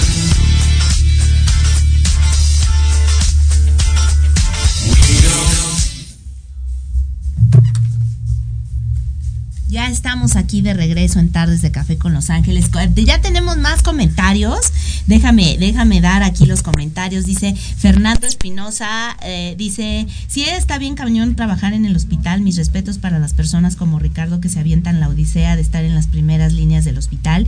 Yo por eso ya no trabajo en hospital. Cada, cada cosa que pasa, mi querido Fer, totalmente de acuerdo. Oigan, y a él no se lo pierdan todos los miércoles de 11 a 1 de la tarde en su programa eh, Conociendo tu Paraíso aquí en Proyecto Radio MX, que de verdad está muy, muy bueno. Y la próxima semana les tenemos sorpresitas por ahí, así es que no se lo pierdan. Eh, Leo López, mi querido Leo López también está conectado, dice, hola Lili Bella, buenas tardes, un poco tarde, pero aquí andamos. Qué tema tan fuerte, una reflexión interesante, la de la salud. No debería ser gratis porque efectivamente la gente no valora. Pues, pues sí, hay, hay cosas que no sabemos, ¿verdad? Eh, mi querido Fernando Espinosa también dice, eh, sobre esta reflexión escuché que en algún lugar del mundo se paga una especie de impuesto para mantenimiento del sector salud mientras está sano, pero cuando alguien enferma la atención es completamente gratuita. Creo que es una buena forma de valorar el, el, estar sano y cuidarnos. Y bueno, sobre todo esta parte de, lo que decías, ¿no? De tener buenos... Eh, el personal médico capacitado, buenos eh, material, eh, aparatos, todo esto que a veces hace mucha falta. La verdad es que eso, eso también es un tema importante. Ahorita estamos con lo, de lo del agua, ¿no? Ahorita en el, en general precisamente nuestros jefes nos han dicho que cuidamos el agua porque no hay todo Fíjate, no, no, sí está. Dice Fernando Espinosa, yo me yo me quiero enfermar como dice, yo me quiero enfermar, ah, dice, yo me quiero enfermar como Ricardo, dice, jaja, Lili sabe perfecto cómo me fue a mí. Sí, él tuvo él tuvo una experiencia bastante fuerte. Eh, por acá creo que ya se está escuchando. Ya tenemos la llamada. Hola, hola. Bueno, hola. Mi querida Sandy Castillo, ¿cómo estás? Muy bien, Lili, muchísimas gracias. Saludos a todos ahí en cabina. Eh, me, tomé la libertad de llamar nada más para felicitar a mi hijo, para decirle que estoy muy, muy orgullosa de la persona y del profesional que es. La verdad es que muy poca gente le da importancia a la terapia respiratoria o al trabajo que ellos han hecho y desempeñaron durante la pandemia. Y muy agradecida contigo de que lo tomaras en cuenta para hablar de este tema tan importante, tan sensible y que parece que no entendimos la lección de la pandemia. Esperemos que no vuelva a pasar. Pero este, decirle que lo quiero muchísimo, que es el amor de mi vida, que estoy muy, muy orgullosa. Y como le dije un día, y no, estoy segura que no se le ha olvidado, pero se lo quiero volver a repetir, que algo que nunca voy a dejar que pierda es la humanidad, porque una cosa es que no le afecte lo que le pase a un paciente y otra cosa es que no le importe. Así Entonces es. algo vital, es algo muy importante y es algo que quiero que él siempre tenga muy, muy claro. Wow, mi querida Sandy, pues Ricardo, ¿qué le contestas? Este, Ay, no sé. Ay, ma Ay, madre. Ay, madre. Es que no puedo decir nada porque regularmente le doy pena con las cosas que digo. es que yo soy como bien guarro, o sea, la verdad, la verdad, y lo voy a admitir, si soy muy guarro, yo le digo jefa a mi mamá y así, entonces no sé qué decir para que mi mamá no me diga, ay, ¿cómo dices eso? Y me, dé el manotazo, ¿no? De, todas ay. Formas, si de todas formas, si me vas a quemar, ya me quemaste. Ay, no, no, no. Yo nunca, yo nunca la quemé porque, o sea, te reitero, ¿no? A pesar de que pues, todos cometemos errores, nunca fue una mala mamá, ¿no? Nunca fueron unos papás sin papás, ¿no? Pero bueno, este pues gracias, jefa. Mi querida Sandy, híjole, pues eh, sin duda alguna un gran profesionista que tenemos aquí, tu hijo, la verdad es que se ha forjado un camino bien lindo y esto que decías de eh, no es que, una cosa es que no le afecte, pero muy diferente es que no le importe la vida de la gente. Yo creo que pues aquí eh, definitivamente, pues como dicen los chavos, se la rifó porque oye, tanto que vio, tanto que pasó, yo creo que pues ha sido una experiencia experiencia que le ha dado mucha, mucha, mucha, este, eh, mucho crecimiento personal y, mucho crecimiento profesional también. Así es.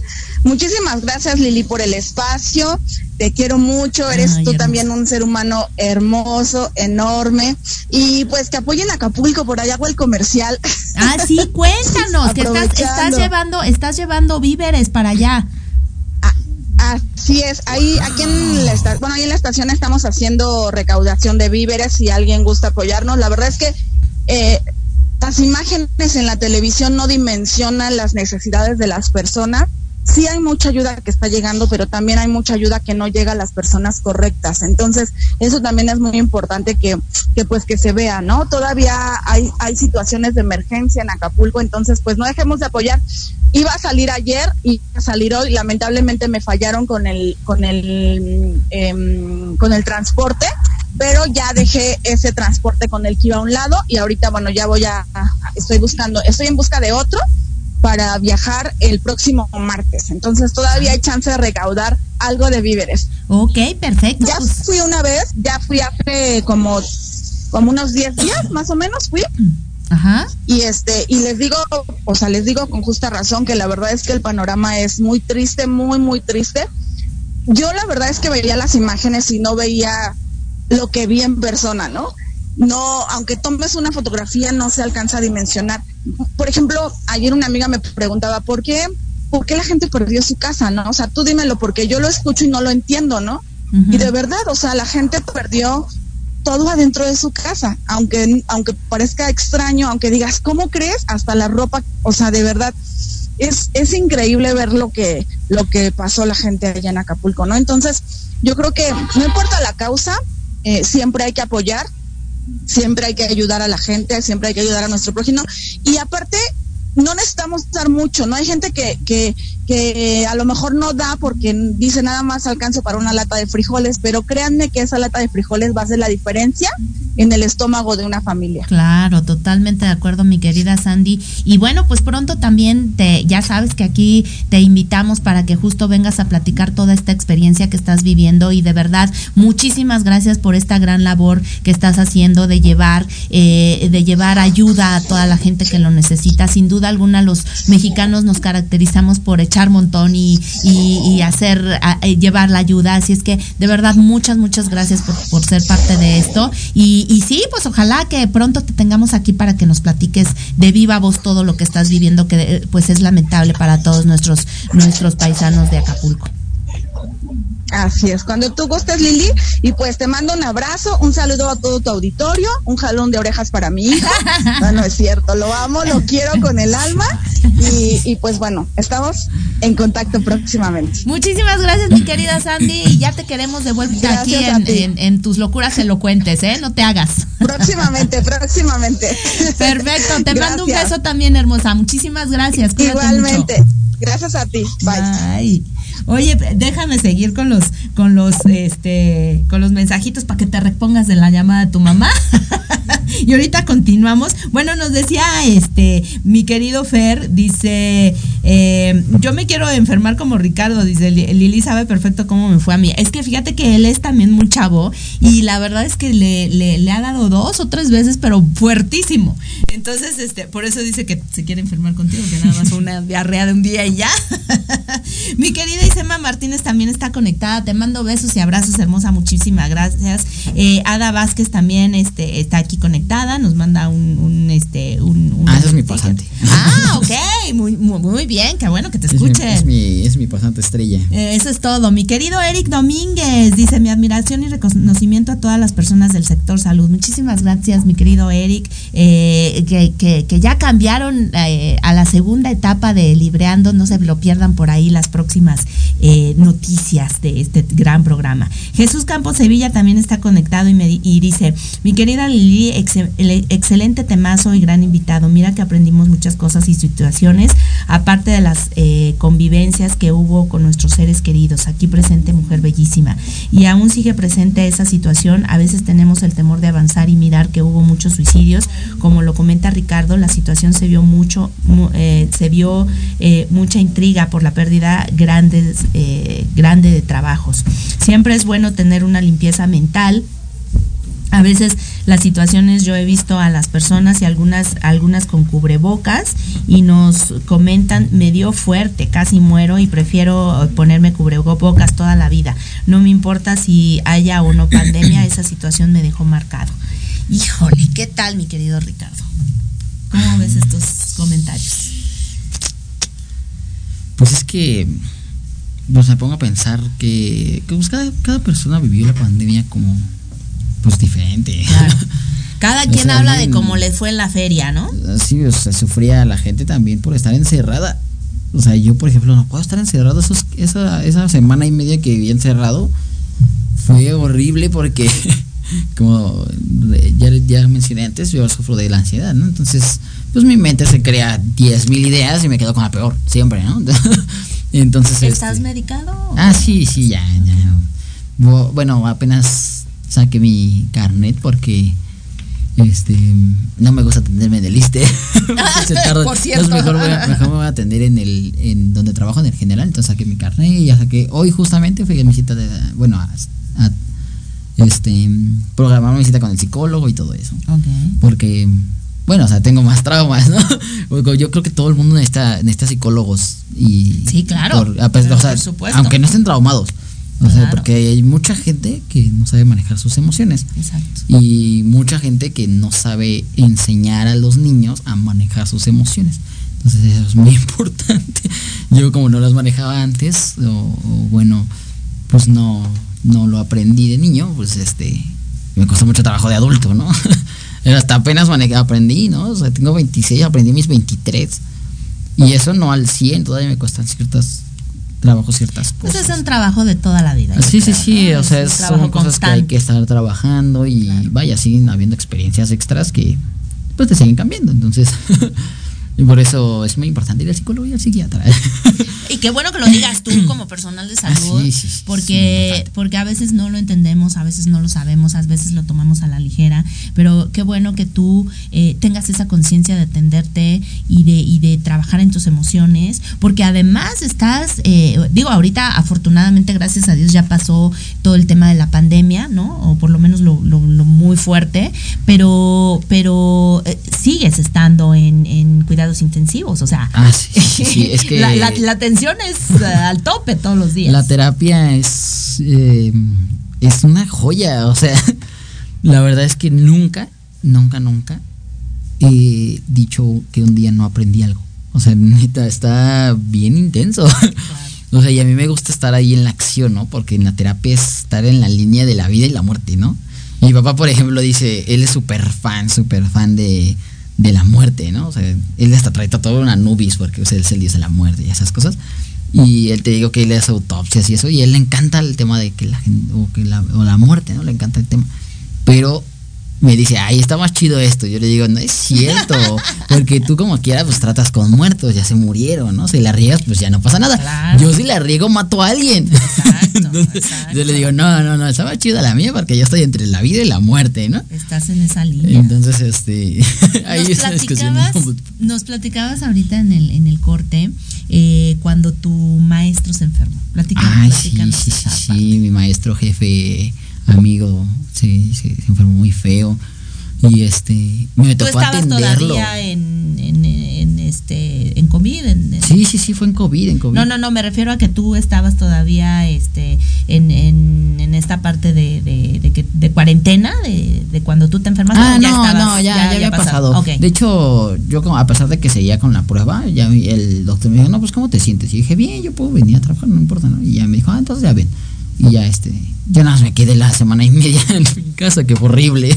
Todavía lo recuerdo, mi mente fue que explotó ahí. Pero bueno. Más que cuando estabas trabajando. Sí, sí, sí, más, más, Ahí más, fue pero donde fue te- más porque pues ya tenía acúmulo de cosas y mi ansiedad pues me acumuló más hasta que se desbordó el vaso. Entonces, ¿Qué hacías para pues lo controlarlo, primero, para- como fue, como fue reciente que entré, eh, pues recibí mi primera paga, ¿no? Cuando yo enfermo. Y dije, ay, cabrón, es mucho, ¿no? Yo dije, es mucho, porque pues como yo ganaba de auxiliar de anestesia y en el liste desafortunadamente ganaba, picaba piedra como negro, o sea, la neta, las seis horas, que, las seis horas y media que trabajaba, me, a las 15 me daban dos mil pesos. Wow. Neta, neta. Porque me decían que primero ganaba de guardias y suplencias, ¿no? Y digo, pues, desafortunadamente, la Ciudad de México, y eso lo voy a decir, es de amigos. O sea, la ciudad es de amigos. Si tienes amigos, entras más fácil, ¿no? Entonces, este, a pesar de que mi papá trabaja y me metió o me, me, me dio la propuesta y eso, no me, no me dieron este, un interinato, se llama. De, luego, luego yo me quedé un año trabajando de suplencias, ganando así una madre. y digo, yo lo hacía también, no solo por el dinero. O sea, sí me apasiona mucho, lo hacía porque me gusta. Y, y sí por ir, la verdad es que sí lo hacía por ir y ayudarles. Porque estaba muy feo y nadie quería hacer nada, ¿no? Y yo era de rápido, ¿no? Vamos a hacerlo, ¿no? Aparte está chido. Y, y también no faltaba los camilleros que cotorreaban, los enfermeros que cotorreaban, los doctores y todo. Y me gustaba el ambiente, estaba, estaba bien en ese aspecto, ¿no? Ya a la hora de, a la hora de ponerse serios, ahorita ya mm, está un paciente en paro y alguien dice un chiste, nadie se desconcentra de lo que tiene que hacer y nos reímos, pero nadie se Pero desconcentra. Todo su sigue siendo estrictamente lineal. Lo que tienen que A hacer. pesar de que haya un chascarrillo ahí por ahí y todos se rían, nadie pierde que la noción de que estamos trabajando, estamos en, en un evento importante, ¿no? Entonces, este, en, el- en la pandemia eso no existía, ¿no? no, no existían los chistes de que, de que no existían los chistes. O sea, alguien estaba en paro, alguien iban a intubar y no existían los chistes, ¿no? Todos serios. Y, y pasó mucho tiempo así que todo el mundo estaba muy serio, todo el hospital bien gris, nadie en la calle, no había. o sea, era muy feo. Me daban un electrolito en el liste y ya. Ay, aparte codos, ¿eh? Además. Porque, porque la comida de ay no, una vez comí en el comedor del liste y me enfermé bien feo, vomité y. Qué todo, barbaridad, no, feo. bueno. Y mi papá me tuvo que ayudar, esto pobrecito de mí. Y al día siguiente todavía fui a trabajar. Ay no, no, fue muy feo. Pero bueno, esa es otra historia. Y este. mm, Estabas platicando de cuando tu maestro se enfermó. Ah, sí, perdón, perdón. Te desvié tanto, pero es que te digo que tengo mil temas de Pues es que hay muchas anécdotas, claro que sí, pues es entendible. Entonces mi, mi maestro, ay no, la, yo lo llegué a ver ese lunes, me acuerdo muy, muy bien. Este, fue, él se enfermó en, en diciembre. Entonces, este, pues yo llegué el lunes y me metí al área y él estaba ahí en la cama uno y, o sea, yo no podía, o sea, si iba caminando hacia él y ya estaba llorando, ¿no? Así como de, ¿qué hago? ¿Qué hago? ¿Qué hago? Porque es muy feo, es muy feo. Era, mi- es mi amigo, ¿no? O sea, hasta quiero chillar ahorita porque me acuerdo, me acuerdo. Y este, y entré a verlo y sí chillé, o sea, sí, sí, sí chillé y le agarré la mano y le dije, ¿por qué no te esperaste un mes a la vacuna, no? O sea, y, y- fue muy feo. Y le dio muy fuerte. Sí, sí, sí, o sea, estaba intubado, estaba ya, ya muy delicado. A pesar de que es una persona extremadamente sana, o sea, te, te juro, no toma, no fuma, no nada. Él es una persona muy, muy sana. Y su, su placa estaba muy fea. O sea, y, y yo vi la placa y así me metí al sistema porque yo las veo y veo que cómo vamos a avanzar los tratamientos que vamos a tomar y todo. Y, y la vi y dije, no manches, está bien cañón, ¿no? Bien, bien cañón. Y se extubó él solo. Tres veces lo extubamos. Obviamente obviamente no queríamos hacer la traqueostomía porque eso es más tiempo de ventilación mecánica, ¿no? La traqueostomía es que Mm. la hoyito que les hacemos en la tráquea para que no tengan el tubo en la boca. Eh, bueno, sí es dice- se dice que es un poco más cómodo. Yo no sé cómo sea porque nunca me han hecho una, pero este Pero él se la quitaba. él se extubaba. Entonces, este. No, pero hasta eso, y que es mi respeto. no sé qué carajos pasó, pero mm, en la- las cánulas tienen un globito adentro. Entonces, cuando te intuban, inflan el globo para evitar que haya una fuga de aire. Entonces, vaya, la tráquea está pues así, la tráquea así, un, un- un tubo, y te meten otro tubo y te lo insuflan. Entonces quedaba sellado. Entonces solo habías entrada y salida por dentro del tubo. Y este, él arrancaba ese tubito para desinflarlo, para que no le doliera la- a la hora de sacarse el tubo. Entonces él estaba consciente De lo que estaba de lo que estaba haciendo y él sabía, ¿no? Pero no cuando los intuban, los anestesian. Sí, sí, sí, los sedan, ¿no? Los- Los sedan. ah, la- al principio lo- los relajan, les ponen relajante muscular, los sedan bien. Están que dormidos. pues. ajá, están dormidos. Eh, prácticamente pues no respiran, por eso es la ventilación mecánica. Entonces, este, pero cuando los van a extubar les tienen que ir, se van retirando los sedantes, ¿no? Ese proceso se denomina weaning. Ujú. Ese proceso es eh, para la extubación de los pacientes, para irlos progresando, ¿no? La Regresando a la vida. Sí, sí, sí, sí. La conciencia. La ventilación mecánica tiene que durar mm, este seis días por mucho. Un paciente en, en terapia intensiva tiene que durar seis días. Ya si dura más es un paciente de terapia intensiva crónico. Entonces, este la- el- lo máximo que puede estar un paciente con el tubo son 14 días. Y si es más, ya se gana la traqueostomía, ¿no? Entonces, este él estuvo como un mes, como un mes con el tubo. Y como el doctor no quería, no, no, no, el doctor, como también es su súper mega amigo, pero él sí de años, de años, este, no dejaba que, había mucha gente que, mucha gente conoce aquí que muchísima del hospital, lleva años. Y muchos iban y preguntaban y se asomaban y todo, y nosotros teníamos que estar ahí de guardaespaldas para que nadie estuviera ahí, ¿no? Porque el doctor no quería. Si no me cuidan a que nadie venga, ¿no? Y que no sé qué, y ahí estábamos. Entonces, este, él se estuvo tres veces. Tres veces, yo creo que me va a regañar por estar contando esta historia. Pero él, él, él lo hizo tres veces solito y, y las, obvia- evidentemente las dos primeras, pues no aguantó. No aguantó, este, se, le tu- se tuvo que volver a reintubar. Y ya la tercera, la tercera yo ya la presencié porque las dos, las dos primeras fue fin de semana y una en la noche. No yo estabas. estaba. Y en la mañana, ese me, me- fue un lunes en la mañana que se extuvo el día que ya estaba mejor, ya, ya no tenía ansiedad y todo eso. Estaba con un compañero que se llama Manuel, súper amigo mío también, de, de nosotros cuatro que somos súper amigos. Y este estábamos los dos, ¿no? Y yo como inhaloterapeuta tengo el oído bien, bien formado, bien Fino. sí, sí, sí, sí. O sea, yo escucho que un ventilador se detiene y luego, luego me escucho, ¿no? Luego, luego me doy cuenta y digo, ¿qué pasó? Porque nadie te puede detener los ventiladores, ¿no? O sea, o los médicos los pueden detener, pero en casos específicos donde yo tengo que estar, ¿no? Entonces dije, escucho que se detiene un ventilador, estoy en la cama 5, mi amigo está, mi Manu- Manuel está en la cama 9, yo no sabía. Escucho que se detiene un ventilador y digo, ah, ha de ser el Manuel. Y yo no le di importancia, ¿no? Acabé lo que tenía que hacer, salgo y pasa mi amigo Manuel siempre frente de mí. Y yo, ¿qué pasó? ¿Por qué todos corremos? Y el Kike se extubó, güey, me dices. y yo, ¿qué? Y ya volteó y ya, hasta ya no tenía el tubo, ¿no? Y ya que llego y le pongo nebulizador rápido, ¿no? Pero obviamente no podía respirar. Por Él detuvo el ventilador. Sí, él ya, ya estaba despierto, ¿no? Ya nada más era que pasara las. Antes de quitarle los tubos, hacemos ciertas pruebas. Se llaman pruebas de retiro de la ventilación mecánica. Ok. Entonces, este. Hacemos las pruebas, hacemos todos nuestros cálculos y vemos, decidimos si es conveniente extubarlo o no. Entonces, él, como ya estaba despierto, detuvo el ventilador, se rompió la cánula del tubo, la saca- se sacó el tubo y detuvo sus bombas.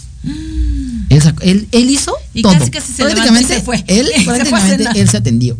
Así, o sea, no se esperó. Él dijo, ya estoy bien y órale, que se salga el tubo.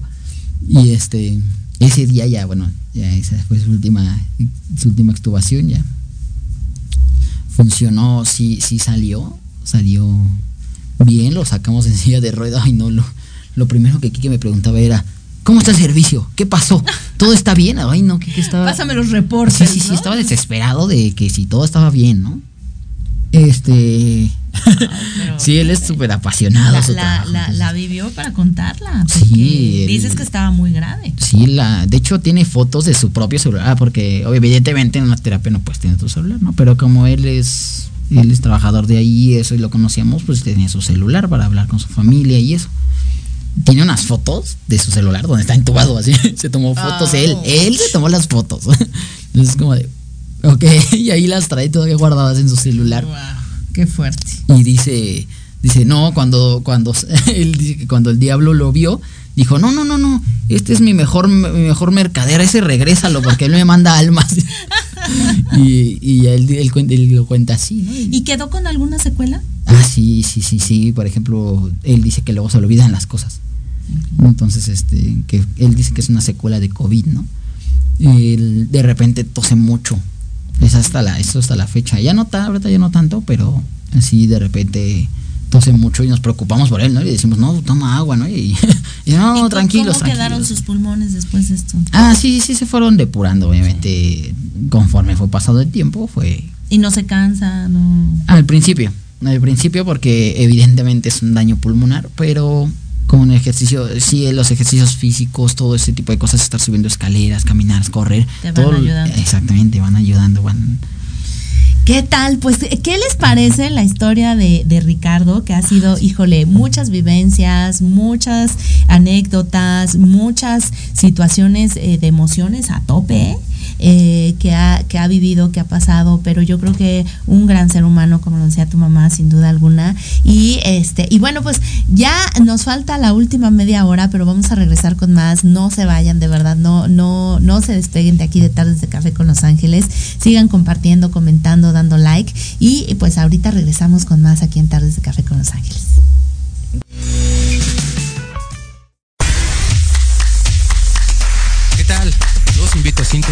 Entre Diálogos, un programa que aborda las noticias nacionales e internacionales más relevantes de la semana, con un comentario y un breve análisis de cada noticia, incluyendo entrevistas. Y dos veces al mes, en el espacio Atrapados en el Rock, nuestro amigo Diego Emilio nos platicará sobre datos y curiosidades del rock a través de las décadas del siglo XX. Así que no se olviden de sintonizarnos todos los sábados de 12 a 1 de la tarde por Proyecto Radio MX, con sentido social. Soy Tania Damián y te invito a escuchar Ángulo 7 Radio, un espacio de noticias y opinión sobre Puebla y México. La cita es todos los miércoles de 8 a 9 de la noche por Proyecto Radio MX con sentido social.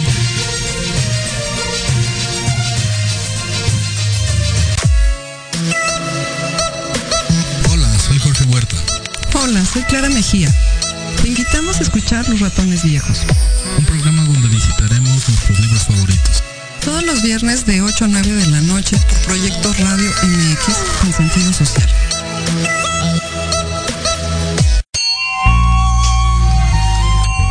Te esperamos todos los martes de 8 a 9 de la noche en este tu programa, Misticismo Judío y Kabbalah, donde aprenderás a desarrollar todo tu potencial. En Proyecto Radio MX con sentido social.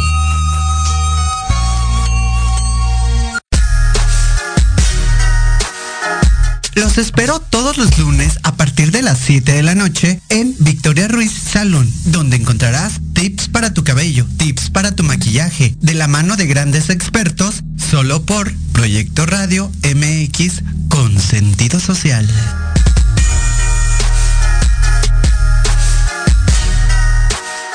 Hola, soy Yasmin Espinosa y los invito a escuchar a Serendipia todos los viernes en punto de las 8 de la noche, donde podremos platicar sobre temas de salud física, mental, emocional, deporte y mucho más en compañía de grandes expertos. Solo por Proyecto Radio MX, con sentido social.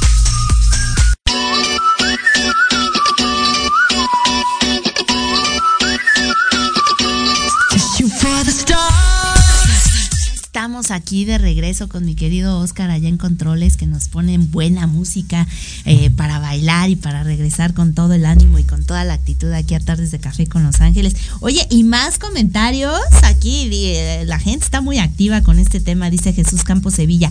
A mí me pasó que yo veía mal a unas personas y la impotencia de no poder hacer nada, no quería que murieran algunas amistades de mi edad, se fueron muy pequeñas y de verdad luego a pesar de eso quiero regresarlas porque me digo, les faltó vivir más cosas. Esta pandemia no, no respetó ni edad ni género, pero sí duele y da rabia no poder haber ayudado porque no estaba en nuestras manos. Gran experiencia de esos momentos, ustedes que estuvieron en el área clínica, mis respetos y ve, actuaste para evitar que esa personita no se quitara el, el flujo del oxígeno. Son héroes con capa blanca, bien por eso. Dice una gran historia y nos comparte esas situaciones muy, muy complejas. Aquí nos tiene entretenidos a todos en, biológicas. Ah, mi querido Jesús, que ahí anda en, la uni, dice, es un gran ser apoyando a Ricardo. Eh, muchísimas gracias, mi querido Jesús, por echarnos tantas porras y tantos comentarios tan, este, pues tan, tan llenos de verdad. Violeta Martínez dice, así es, sin duda un excelente ser humano. Pues bueno, ya ves, bastante, bastante gente lo dice. Así es que por algo será, mi querido Ricardo. Bueno, es que no me conoce. ¿eh? no, este. Mm, ay, que. Es que ahorita que ese comentario, el primer comentario, eso era algo que todo el mundo pasó de no puede hacer nada. O sea, nosotros, como profesionales, nosotros, yo pues en ese entonces, a pesar de que sí era muy inteligente, ya sabía varios temas, pues no estaba tan tan cañón como estoy ahora, ¿no? Si, comparan el Ricardo de, del inicio de la pandemia a mí, pues me lo como, ¿no? Estabas en aprendizaje. sí, sí, sí, todavía aprendí. Y sigues, pero ya con más experiencia. Sí, ya, ya es más fácil aprender. Entonces, este... Eh, teníamos todos, ¿eh? Eso era parejo. Yo me acuerdo mucho de que no sabíamos cómo, cómo actuar ante esta enfermedad. O sea, no había no había ninguna bibliografía que te dijera así se cura esta enfermedad, ¿no? No había, no había pasos a seguir. O sea, como, como yo, ¿no? Que estudié el retiro de la ventilación mecánica, ¿no? Eso, ahí hay pasos a seguir, ¿no? Entonces, pues, sigue los pasos. sigue los pasos, vas viendo si sí, si no. Y aquí no existía, ¿no? Aquí lo estabas haciendo. a ver qué pasaba. Ajá, y era, era de experimentos, ¿no? Yo luego... Prueba y error. Sí, yo luego, la verdad es que sí experimentaba con ciertas cosas, por ejemplo en la mascarilla seguro que te conté hace rato, los pacientes retenían ese CO2. Hay otro dispositivo que podemos usar que se llama nebulizador, igual altos flujos, y este y lo ponía a los 15 litros, ¿no? También a todo lo que daba. Pero ese no retiene CO2, ¿no? Entonces dije, a lo mejor y con esto revierto las, o evito que hagan acidosis, ¿no? Y sí funcionaba. O sea, había cosas que ya me iba, iba a la, moviéndose la ardilla y iba haciendo práctica ya iban mejorando ciertas cosas, ¿no? Pero sin embargo había cosas que pues no, no puede evitar, ¿no? Muchas muertes. No, pues es que nadie tenía el, como dices, el, conocimiento de cómo tratar esta enfermedad, era completamente nueva, no sabían por dónde llegaba, tenían síntomas diferentes, ¿no? O sea. Sí, había gente que no tenía todos los síntomas, había gente que tenía uno que otro, o sea, había unos que no teníamos nada. Y lo tenían, ¿no? Sí, sí, sí, no, eh, estábamos en blanco en blanco, en blanco, en blanco. Y eso sí era muy impotente, era una impotencia muy, muy grande ver o tratar de, llevarlo como si fuera un SARS, ¿no? Y, y, pues al fin y al cabo sí, sí funcionaban ciertas maniobras, voltearlos, porque hay algo que se llama ah, posición prono.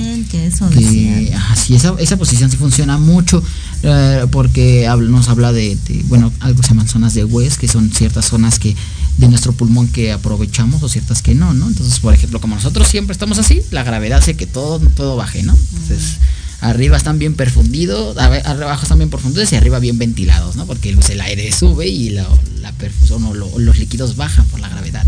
Entonces, por eso era que los pronaban, porque había mejor mejor este distensión este pulmón este tóraco tóraco pulmonar y este y bueno, ciertas cosas que, que, los, los pronábamos, ¿no? Entonces, pronarlos era horrible, horrible. Los tenemos que pronar dos días.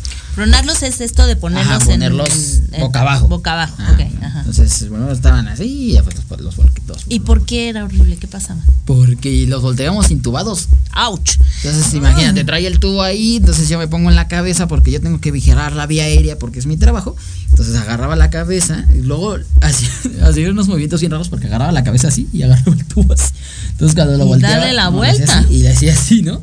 Ajá. Porque el tubo, ten- el, paciente tenía que quedar así, con el tubo de este lado. Ah. Una mano arriba, una mano abajo y así, ¿no? En el embur invertido se llama. Entonces, este. mm, Era horrible estarlos volteando. Ya pacientes muy, muy obesos que, que era muy feo. De hecho, por ahí compartí un meme de mal gusto, humor negro, que decía: por favor, si tienes obesidad, no tengas COVID. Porque es un. Voltearlos. ¿Cómo los mueves? Sí, sí, sí, era muy feo. A pesar de que teníamos ahí médicos, camilleros, entre dos camilleros, médicos, enfermeras y todos. Y luego traen el catéter central acá.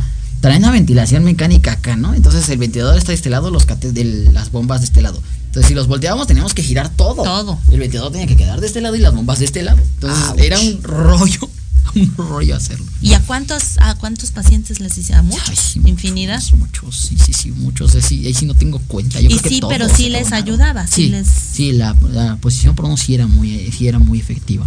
De hecho, a los pacientes, bueno, a los familiares, ¿no? Bueno, conocidos, que por ejemplo mi papá me decía, oye, si tengo un conocido que tiene eso, ¿no? Que me recomendó, yo les decía que estén en pronos todo el tiempo. Y, y ya les decía cómo les mandaba las imágenes a mi papá, les decía que esté así todo el tiempo, porque sí funcionaba. Y este y sí funciona, o sea, es una técnica que todavía se trata. Pero aunque no estén los pacientes en el hospital, o sea, sí funciona aunque uno esté en la casa. Sí, y- sí, sí, sí no- funciona, sí funciona. Por lo mismo del... eh, Lo de- que decías, ajá, explicabas mejor, de la- Mejor eh, insuflación de los pulmones, ¿no? Este, hay que recordar que pues, nuestro, nuestra caja torácica o nuestros huesos, a pesar de tener obesidad, no crecen, siguen siendo del mismo tamaño. Claro. Entonces, si una persona obesa quiere tiene esta enfermedad, pues está así, ¿no? Los, la caja torácica está apretando, se está apretando por la cantidad de grasa que tiene. Entonces, eso se llama un problema restrictivo, ¿no? Entonces, no insufla bien por la cantidad de grasa que tiene. Entonces, más si está en esta posición, pues toda la grasa está así. Aplastando los pulmones. Ajá, y no hay buena insuflación. Entonces, por eso por eso es muy importante el peso, ¿eh? o sea, Sí, es cierto de que es- hay que cuidarnos. Sí, nada de que te aceptas porque te aceptas. Está bien aceptarte, pero es muy importante no Por tener salud. obesidad. O sea, sí, por salud. Sí, definitivamente la obesidad es una enfermedad muy fea. Como dices, no romantizar tampoco la Ajá, sí, obesidad. no es que yo les diga pues cosas malas, no, no, no, no, no, es, sí es por, eh, por salud. por salud, más es que por salud. por estética, pero también por salud, Sí, sí, sí, por básicamente, salud, ¿no? Yo creo que más importante Más que, que por aceptarse estética. es muy importante estar saludable en ese aspecto, ¿no? También las personas que sean así como yo flaquitas, no sabemos también si somos sanos, ¿no? Eso no es exenta de que tenga que hacerme estudios y cosas así. Claro. Este, bueno, y pues regresando a eso. Ay, no, es que neta sí fueron tantas cosas. Estoy teniendo los flashbacks en mi cabeza de que de repente no comía nada en todo el día, así me la aventaba, ¿no? Dices que tuviste infección de vías urinarias. Ay, sí, eso, eso fue lo peor porque quería dormir y me andaba del baño. Y iba y hacía un chorritito. Eh, no hacías nada, y te ardía y te dolía. Pues hasta te- eso no me dolía, pero sí que sí quería estar haciendo del baño todo el tiempo y no hacía, ¿no? Entonces ya este, pues fui con el doctor y todo, me mandó medicamento, me pintó mi, me pintó mi pipí de color y este ya me curé y todo. Y psicológicamente, pues sí fue muy fuerte. ¿Qué, qué sientes tú que te haya eh, afectado más en esta eh, época de pandemia? En ¿qué, qué era lo, el- tu, tu pensamiento predominante? Lo- Esto que dices que de repente te salías de control. Ay, pues es que no podía creer las cosas. O esos, esos, esos este, pensamientos catastróficos. ¿Qué te llegaba? ¿Qué? Pues que la humanidad se iba a acabar. Porque, decía, ah, chale, tú ya va, a haber, decías- ya va a haber puro gente joven. Tú decías que no tenías miedo de morirte o de que te yo- diera. yo- bueno, yo la verdad es que yo no le tengo miedo a la muerte. Yo creo que pues, todos vamos a morir en algún momento. Pero te daba ansiedad por los demás, por tu familia, sí, por, tus mis seres abuelitos, queridos. sobre todo por mis abuelitos, porque pues, mi abuelita tiene hipertensión y mi abuelita diabetes, entonces pues, yo obviamente los amo mucho y pues yo tenía mucho pavor a que se les diera y pues, se clavaran, ¿no? Y, afortunadamente pues no, no pasó, mis abuelitos son bien, bien payasos, no sé cómo decirlo, hipocondríacos también, y no salían, no salían, para nada, para nada. Y este. Pero luego también hubo gente que no salía y aún así se enfermaba. Ah, o que les gente llevaban la cosa- las cosas del mercado y ya se enfermaban. No, y mis ¿no? ahorita eran bien especiales porque antes de meter todo, todo lo desinfectábamos y todo, ¿no? Y, y así estaba. estaba muy ¿Los veías? estaba ¿Los veías? Porque tú estabas Sí, en. sí, de hecho, cuando me enfermé, ahí estaba en su casa. Porque ahí, ahí vivíamos, ¿no? Entonces, este, me enfermé, estaba en su casa y, y yo no sabía que estaba enfermo, pero ahí estaba. Y ya cuando, me- cuando supe, pues ya me fui, ¿no? ¡Qué fuerte! Afortunadamente no se enfermaron. Que este, a pesar de que era una casa muy chiquita, como no tenía tos ni nada de eso, pues no se enfermaron, entonces no pasó nada. La tos es lo que más contagia. Sí, sí, sí, Por estar el- hablando por la saliva. por la ¿no? saliva. Lo que contagia es la saliva. Entonces, este, eh, pues hablamos, evidentemente escupimos. Eh, Sí sale. ujú, sí, sí, sí. y la mucosidad también, eh, por los ojos también podía entrar y todo eso. Era muy importante estarse lavando las manos. ¿no? Antes nos, nos poníamos doble guante, ¿no? Y nos lavábamos sobre el doble guante. Entonces usábamos un guante, nos lavábamos y nos poníamos otros. Nos usábamos esos, nos los quitábamos, lavábamos el guante de abajo y nos poníamos otros. Y así. Ya llega un punto en el que ya eh, con estudios y todo evide- evidentemente, pues ya no era necesario traer doble guante, ¿no? Yo ya no llevaba doble guante, ya no me ponía botas, ya no me ponía ni bata, ¿no? Ya me metía nada más con mi N y con, con mi gorro a la terapia. Pero eso ya pero cuando sí fue, era- ya casi al final. Sí, sí, ya casi al final, ya cuando conocí a mi actual pareja, está allá afuera. Ah. no quiso pasar, yo dije que pasara porque Ah. enfermera. Oye, pues estuviera estado No muy quiso bien que pasar. pasara. este yo la conocí en la pandemia en la pandemia la conocí porque este pues ahí estaba en el co- y estaba tirando agua. Por cierto, va. porque no salía agua caliente y estaba esperando a que saliera agua caliente y yo le cerré la llave. Y este saludos a la Lupe saludos, saludos que seguramente nos está viendo. y este ya ya era era muy importante el lavado de manos no siempre fue muy importante el lavado de manos los cinco momentos de lavado de manos no lavarse las manos para todo y ya tocaba cualquier cosa y ahora ya lavarse las manitas bien todo mi procedimiento y todo. Y eso siempre lo respeté no siempre siempre en la pandemia siempre lo respetaba y ya no me volví a enfermar. No sé si era por la vacuna o porque ya de, de, de plano tenía mucha resistencia pero ya este me la llevé a mi, mi buen lavado de manos y ya. Órale. Tu sistema inmune está bueno. yo creo. Pero también el lavado de manos es muy importante lavarse las manos. Siempre que vayan a comer siempre que hagan cualquier cosa lávense las manos es muy importante Totalmente. yo creo que ahorita ya todos saben y no nada más y no nada más para esta parte del covid sino para todo no existen este enfermedades gastrointestinales que podemos evitar justamente lavándonos las manos todo este tipo de cosas no sí sí sí sí te digo que ahorita ahorita yo creo que todo el mundo sabe lavarse las manos yo creo eh, Porque bueno pegaban los diré. procedimientos de lavados de manos en los restaurantes, los pegaban en la calle. entonces, de, yo creo que ahorita ya a este punto, que no se sabe lavar las manos, estamos muy mal. Pero no te creas, a veces se nos olvida, como dijo tu mamá, a veces, eh, a veces se nos olvidan las lecciones justo de la pandemia, porque ya lo vemos como algo pasado, como algo que ya superamos, pero y, y eso hace que a veces volvamos a bajar la guardia y a ser medio irresponsables. en Es- ciertas cosas. afortunadamente sí la humanidad superó pues la enfermedad, ¿no? Superó todo lo que pasó y, y a pesar de que, de que pasó todo esto, justamente a mis, a mis estudiantes, yo creo que Adán ahí no me dejará mentir, hay que escriban los comentarios que yo les digo que estamos tratando con vidas, ¿no? Les especifico mucho eso, ¿no? Les digo, oye, a ver, ¿te gustaría que fueran y te picaran 30 veces y no te pudieran sacar sangre? Pues no, estudia la teoría y hacemos la práctica. Y la técnica para hacerlo, Sí, sí, ¿no? Sí, sí, sí, todo tiene su forma de hacerlo. Después de, después de todas estas vivencias, de todo esto que te tocó estudiar, de tus maestros, de tantas enseñanzas, ¿cómo es ahora justamente esta parte de tú enseñar, tú transmitir todo eso que tienes ahora eh, de conocimiento? Pues a mí siempre me ha gustado mucho enseñar. Yo creo que a mí sí me gusta, me entretiene mucho y me retroalimenta, eso es lo que más me gusta. Porque rectifico las cosas que sí sé y aparte lo que no sé que me lleguen a preguntar, yo les he dicho también a mis pasantes y a todo el mundo, ¿no? Hasta cuando doy exposiciones en el hospital tengo varios diplomas. Porque me gusta mucho dar exposiciones también, por eso me suelto hablando. este les he dicho que que... Ay, se me fue la onda, lo siento. ¿Qué, qué, qué es lo que dices a tus pasantes? Sí, sí, sí, que siempre... Ay, no, se me fue la onda. Me, pregúntame de nuevo. Te decía que, que, después de todas las vivencias que has tenido como estudiante, como pasante, como, como pues ya personal de la salud, ¿cómo ha sido ahora para ti sí, mi enseñanza, eh, mi enseñanza la hacia ellos, ¿no? Sí, enseñanza hacia ellos? Sí, sí, se me fue la onda, se me Este es muy activa, soy muy soy muy estricto, la verdad es que me yo soy muy abierto a enseñar y enseño enseño con palitos y manzanas. Pero cañón, cañón, yo les explico cómo son las cosas y les digo profundizan las cosas y mañana lo hablamos y les digo, si no lo sé, lo estudiamos. Tengo mi biblioteca de 20 mil libros y juntos aprendemos. Y lo aprendemos y lo rectificamos, ¿no? Antes yo no sabía aprender, ¿no? Yo creo que nadie sabía aprender muy bien.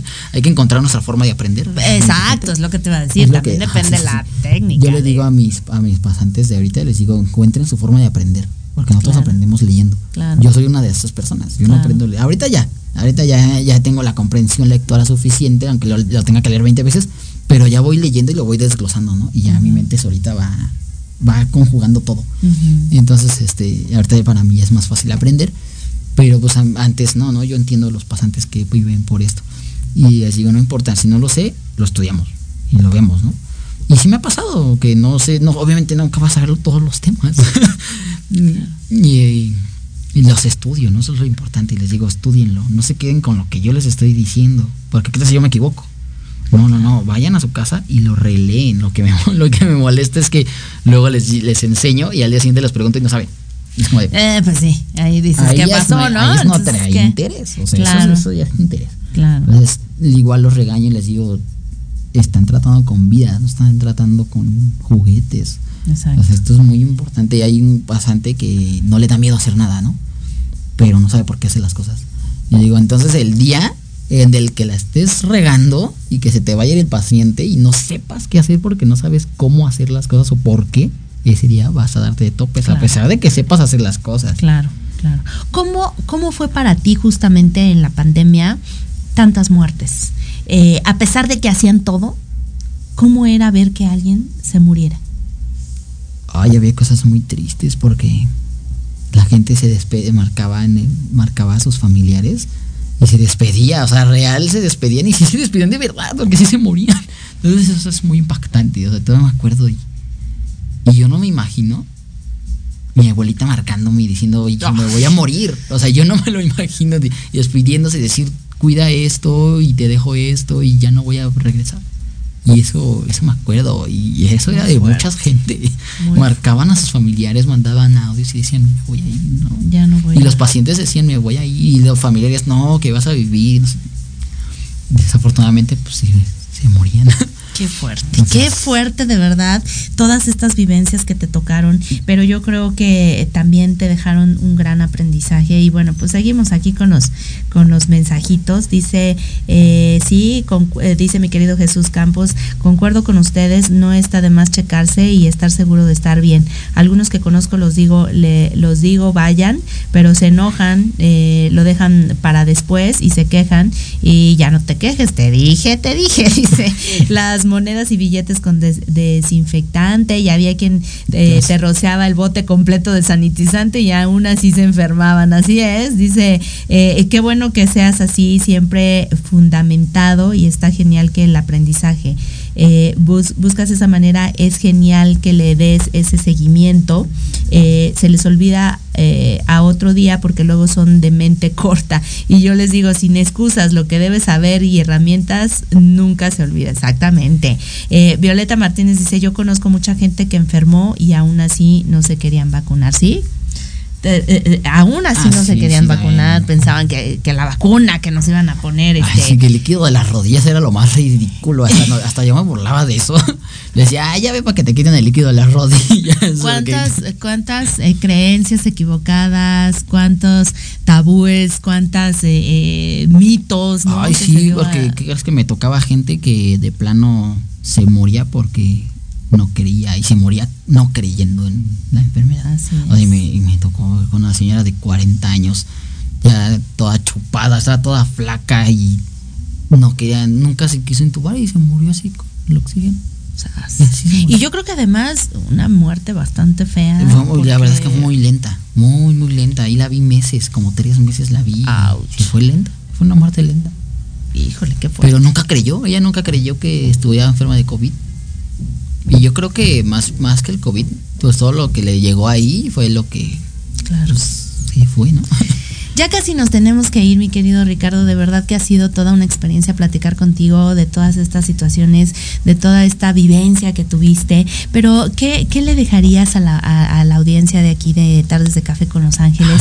Eh, ¿Cuáles fueron tus, tus, tus lecciones de pandemia? Justo como se llama el tema del día de hoy. Ay, es que tengo, sí tengo muchos, tengo muchos. Principalmente el que he gustado ahorita más seguido por el tema de, mis estudiantes es que valoren la vida.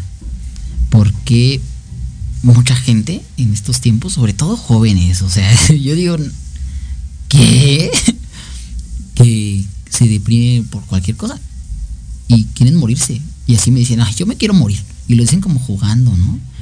Y a mí me molesta mucho, yo me, no me enojo mucho porque yo le digo, no, no, no, no o sea, a pesar de que no los conozco de mucho tiempo, yo digo, no, yo te quiero mucho, no te mueras, no te puedes morir, no puedes decir eso. ¿Por qué? Y les digo, estoy allí en el tercer piso, ¿no? De la torre y les digo, vean, vean a su alrededor. ¿Cuánta gente hay ahí? Yo no digo que no, no valore su sentir. Sí entiendo su sentir. Pero vean cuánta gente quisiera tener sus minutos de vida. Ustedes están sanas, tienen, están sanas, tienen esto, tienen iPhones. Por Dios, yo a su edad voy a quitar un iPhone.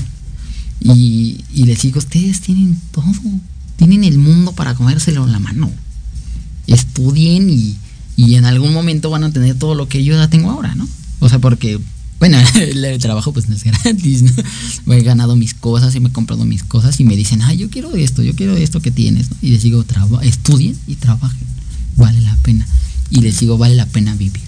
Siempre ha valido la pena vivir. No sé por qué se quieren morir, no sé, no yo sé. Creo que, yo creo que tienes toda la razón. Desgraciadamente estamos en una época donde la ansiedad, la depresión también ha cobrado muchas vidas. Eh, eh, mucha gente piensa en estas ideas eh, pues de muerte, pero creo que esta lección, y, y creo que es con la que nos vamos a quedar. Disfruten la vida, de verdad, valoren la vida, porque pues no sabemos en qué momento se vaya a cerrar el telón para cada uno de nosotros. Y yo creo que si la tenemos es por porque tenemos que continuar con esta misión que nos haya tocado, lo que sea, y, y qué mejor disfrutarla, vivirla al máximo y, tenerla en nuestras manos ahorita que podemos, ¿no? Sí, sí, sí, gozar cada momento. O sea, aunque sea un momento de tristeza, gozar tu emoción de, estar triste y, y, disfrutar esa emoción también porque eso te hace sentir vivo. Wow. Entonces, ahí es que hasta me pongo sentimental porque porque de verdad es muy importante la vida, o sea, es muy bonita, la vida no es mala. Y sí hay gente mala y te va a ir de la madre, o sea, te va a ir muy mal, ¿no? Pero la vida no es mala. Claro. Y fíjate que tú lo dices que tienes eh, justo este, para ti esta parte de la vida y la muerte la tienes latente todos los días en cuanto a verla cara a cara, ¿no? Entonces, pues tomemos esta experiencia, tomemos esta sabiduría. De verdad, un honor conocerte, un honor tenerte aquí en Tardes de Café con Los Ángeles, porque a pesar de tu edad, de ser tan chavo, tienes eh, una gran calidad humana. Así es que felicidades. Sigue adelante. Muchísimas gracias por haber estado aquí con nosotros. Gracias por haberme invitado. Muy chido. y bueno, espero que sea la primera de muchas visitas aquí a Tardes de Café con Los Ángeles. Y bueno, pues muchísimas gracias a todos ustedes que se conectaron, que estuvieron todo el tiempo de este programa, que compartieron, comentaron, que estuvieron al pendientes. De verdad, de verdad, muchas gracias por compartir la vida con nosotros, por compartir estos minutos de programa con nosotros. Ya saben que para mí es un gusto y un placer siempre conectar con cada uno de ustedes. Y eh, pues llevarles todas estas aprendizajes y, todas estas experiencias de vida que nos tocan el corazón y que de alguna manera pues también nos enseñan esa espiritualidad que debemos tener eh, para, para, para vivir y para, para seguir adelante en esta vida. No me quiero ir sin eh, leer un último comentario de mi querido Jesús. Dice, lo importante se valora, es valorar la vida. Si hay que llorar, hagámoslo. Si hay cosas y obstáculos, enfrentemos. Si hay abundancia y prosperidad, tomémosla. El ser humano está presente y de todo debemos, eh, debemos usar. totalmente de acuerdo. Dice, muchas gracias Lili, Lili, siempre un gusto estar contigo. Mi querido Jesús y a todos ustedes, de verdad, muchísimas gracias por estar aquí con nosotros. Y bueno, pues nos vemos la próxima semana aquí en Tardes de Café con Los Ángeles. Recuerda mis redes sociales, eh, me encuentras como arroba Liliana Santuario, Tardes de Café con Los Ángeles, todos los jueves aquí de 5 a 7 de la tarde por Proyecto Radio MX. Y bueno, pues recuerda que el amor verdadero es la experiencia de ser tú mismo. Muchísimas gracias por estar con nosotros. Nos vemos la próxima semana. Hasta luego.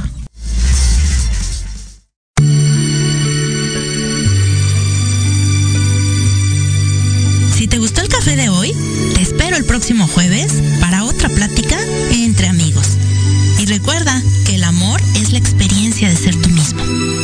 Sígueme en mis redes sociales como arroba Liliana Santuario y Tartes de Café con Los Ángeles.